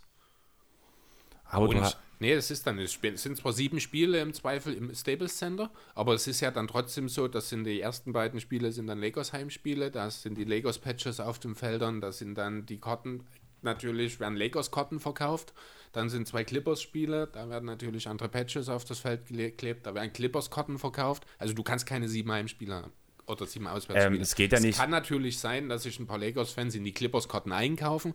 Genau aber darum Die geht's. Clippers haben ja eine Menge Dauerkarten verkauft und die Clippers haben ja auch so ihre Karten äh, oder ihre Spiele relativ gut verkauft, würde ich sagen. Dieses Ja, aber Jahr. wenn du, guck dir ein Spiel, wo die Clippers Heimmannschaft sind, gegen die Lakers oder manchmal sogar bloß gegen ein anderes gutes Team. Du siehst mehr Purple und Gold als Blau-Rot. Und vor allem bei Clippers Heimspielen ist das ganz extrem. Okay. Die Lakers-Fans sind mehr. Also Selbst beim Clippers Heimspiel. Dass es grundsätzlich mehr sind, das steht außer Frage. Auch, auch wirklich bei den Ja, Clippers-Spielen. leider. Und das ist die, das ist die große Schwachstelle. Und deswegen müsste das Staples Center sich da mal überlegen, was man beim Kartenverkauf ändern kann, um das ein bisschen zu verhindern. Ja, aber genau das ist halt der Punkt, wo ich halt sage, dadurch würden die Clippers profitieren, vor allem in einer potenziellen Serie gegen die Lakers. Okay, ja, das, also da hast du natürlich dann, ja, da gebe ich dir recht, das ist ein Punkt, der dann wirklich sehr entscheidend sein kann. Das ist wahr. Ähm, ich sehe jetzt noch ein Team, was eventuell noch ein bisschen profitieren kann, könnten die Pacers sein. Mit einem dann wirklich wieder fitten und äh, auch im Trainingsrhythmus stehenden Victor Oladipo. Das wäre noch eine Sache, wo ich mich unheimlich schwer tue, das einzuschätzen, sind meine Sixers. Ja, habe ich auch Die- drüber nachgedacht. Die, die einerseits eigentlich eine total hundsmiserable Saison spielen, trotzdem fast zwei Drittel ihrer Spiele gewinnen, beziehungsweise momentan genau drei Fünftel, 60 Prozent sind es, ähm, die aber nie so richtig zueinander gefunden haben und die ja, äh, wenn man den Experten zuhört, auch nicht perfekt auf, äh, ja, zusammengestellt sind. Das haben wir ja nur auch schon häufiger, das ist nicht nur eine Expertenmeinung, dazu habe ich mich ja auch schon geäußert. Ähm, Einerseits hatte Brett Brown jetzt natürlich drei Monate Zeit oder zwei Monate Zeit, um sich zu überlegen, wie er das triumphale Konglomerat aus Embiid, Horford und Simmons am besten kombinieren kann. Ne, dass man mit Harris und Josh Richardson zwei elitäre Ergänzungsspieler hat für diesen Kern ist schon mal, äh, steht ja außer Frage. Es sind beides Spieler, die schützend sind, die äh, werfen können von draußen, die auch selber mal den Ball bringen können. Äh, das große Problem ist die Horford-Embiid-Thematik. Man hatte jetzt jede Menge Zeit, um das ein bisschen abzuschätzen, was möglich ist. Äh, Horford ist ja schon in den letzten Regular-Season-Spielen von der Bank gekommen. Das halte ich grundsätzlich für die richtige Idee. Da stellt sich dann natürlich die Frage, wer soll den Starting-Spot übernehmen. Das hat teilweise Kokmatz gemacht. Das hat, als Simmons zuletzt gefehlt hat, äh, hat es Shake Milton gemacht. Angeblich soll Shake Milton diese Rolle auch in dem weiterführen dann. Also diese Gerüchte, das habe ich jetzt häufiger mal in der letzten Zeit gehört, dass Shake Milton in, der, äh, in Play ist für diesen vakanten Starting-Spot von Horford sozusagen. Fände ich interessant irgendwie. Sehe Vorgang Kokmatz dort ein bisschen weiter vorne allerdings noch. Äh, ja, was die Pause letztlich für die Sixers zu bedeuten hat, ich kann es echt nicht abschätzen. Äh, Embiid soll wie ein Tier geschuftet haben. Simmons macht das sowieso, da mache ich mir auch überhaupt keine Gedanken. Ben Simmons ist ein absoluter Vollprofi. Äh, keine Ahnung. Es kann genauso gut ein First-Round-Exit für die Sixers geben nach der Pause, wie es auch einen Durchmarsch bis in die Finals geben kann. Ich bin absolut planlos, was dieses Team angeht aktuell. Na, das werden wir ja sehen. Ich würde sagen, wir kapseln das langsam mal ab. Ich habe noch eine letzte Frage an dich, weil ich es interessant fand. Was schätzt du, wie viel technische Fouls hat Kawhi Leonard in seinen neun Jahren in der NBA gesammelt? Noch gar keins. Zwei. Ah, dann war ich nah dran. Fand ich sehr interessant. Hast du herausgefunden, wofür? Nein. Ich fand es aber interessant und schön. Ja, ich kann, ich kann mir gar nicht vorstellen, dass Kawhi Leonard ein Te- technisches Foul. Wofür denn? Dafür, dass Ball er seine. Mine nicht verzieht? Ball wegschlagen vielleicht, das traue ich ihm zu. Ja, Weil aber Ball wegschlagen ist ja schon wieder ein Gefühlsausbruch. Und Kawhi Leonard hat auf dem Feld keinen Gefühlsausbruch. Das kann ja wirklich fast nur ein unsportliches Foul, das, aber dafür gibt es kein T, dafür gibt es eben diese Clear Regel oder das Flagrant, das sind keine technischen. Keine Ahnung. Geht das als technisches durch, wenn du drei Sekunden so lange, also wenn du mehr als drei Sekunden in der Zone bist? Nein, Auch nicht defensiv, wenn du nein, das ist kein ein persönliches? Foul. Nee, das ist kein persönliches Foul. Die defensive 3-Sekunden-Regel Ah, ist kein technisches. äh, Das weiß keine Ahnung, aber äh, ja. Aber Ist ja auch ich egal. halte ich halt meine Null trotzdem für realistischer als deine 2. Ja. Nun gut, wir sind wieder über den zwei Stunden drüber. Wie Wir üblich. haben es mal wieder geschafft. Ähm, deswegen kann ich jetzt noch schön abmoderieren und sagen, danke nochmal, dass ihr euch so auf Instagram so beteiligt habt die Woche. Während wir aufnehmen, drei Stories kommen ja insgesamt noch zu drei Spielern, unser Platz 3, 2 und 1. Die, die Podcast hören, wissen, um wen es geht. Die anderen müssen warten. Vielleicht diesen Podcast hören und sich jetzt drüber Gedanken machen, hätte ich mal eher geguckt. genau, gehört. Und ja, gehört, hast recht. Und ja, folgt uns auf Instagram, Facebook, Twitter. Ich komme langsam, ich komme immer mehr ins Twitter-Game rein. Ist das so? Es gibt immer noch ein paar Sachen, die mir unerklärlich sind. Also wenn mir jemand mal einen Twitter-Lehrgang geben kann, wäre ich sehr dankbar. Weil zum Beispiel, wenn ich eine Benachrichtigung bekomme, zum Beispiel, gehen wir mal zu, zu den Jungs von Talking the Game, Zero hat das und das kommentiert, dann drücke ich dort drauf, dann komme ich auf den, auf den Beitrag, den Zero kommentiert hat, also bloß das, was Zero gepostet hat. Und egal wo ich drücke, ich sehe nicht, worauf er es gepostet hat. Müssen wir uns mal anschauen. Ich denke, da kann ich dir vielleicht sogar helfen. Äh, schauen wir mal. Können wir ja dann nochmal kurz einen Blick drauf werfen. Ja, und sonst halt auf Apple Podcast, wir brauchen, junge Leute, wir brauchen Bewertungen, Bewertungen, Bewertungen, Bewertungen. Es wird alles vorgelesen, was ihr schreibt. Und wenn ihr uns null Sterne gebt und beleidigend werdet, lese ich das vor. Aber eigentlich hoffe ich natürlich, dass Wenn, ihr fünf wenn ihr uns null Sterne gebt und uns beleidigt, dann lesen wir das direkt vor eurer Haustür vor. mit Mikro. Nur, dass ihr wisst, was auf euch zukommt. Ja, macht das mal bitte, das wäre echt cool, damit wir dort noch ein bisschen höher steigen. Also vor allem unser Anbieter zeigt uns ja an, wie viele Leute uns auf Spotify hören und wie viele Leute uns bei Apple zum Beispiel hören. Klar, die Apple-User sind immer ein paar weniger. Aber es wäre cool, wenn wir dort noch ein bisschen höher ins Ranking reinkommt. Klar, es ist unsere zweitstärkste Plattform, aber es ist trotzdem im Vergleich zu Facebook, äh, zu Spotify quasi nichts. Deswegen würde ich mich freuen, wenn, wenn ihr uns dort weiter supporten könnt.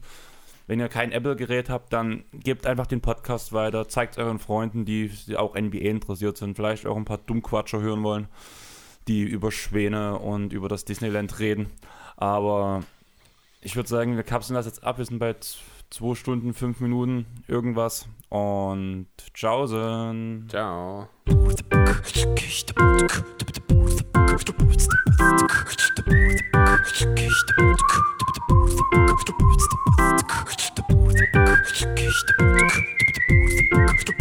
You.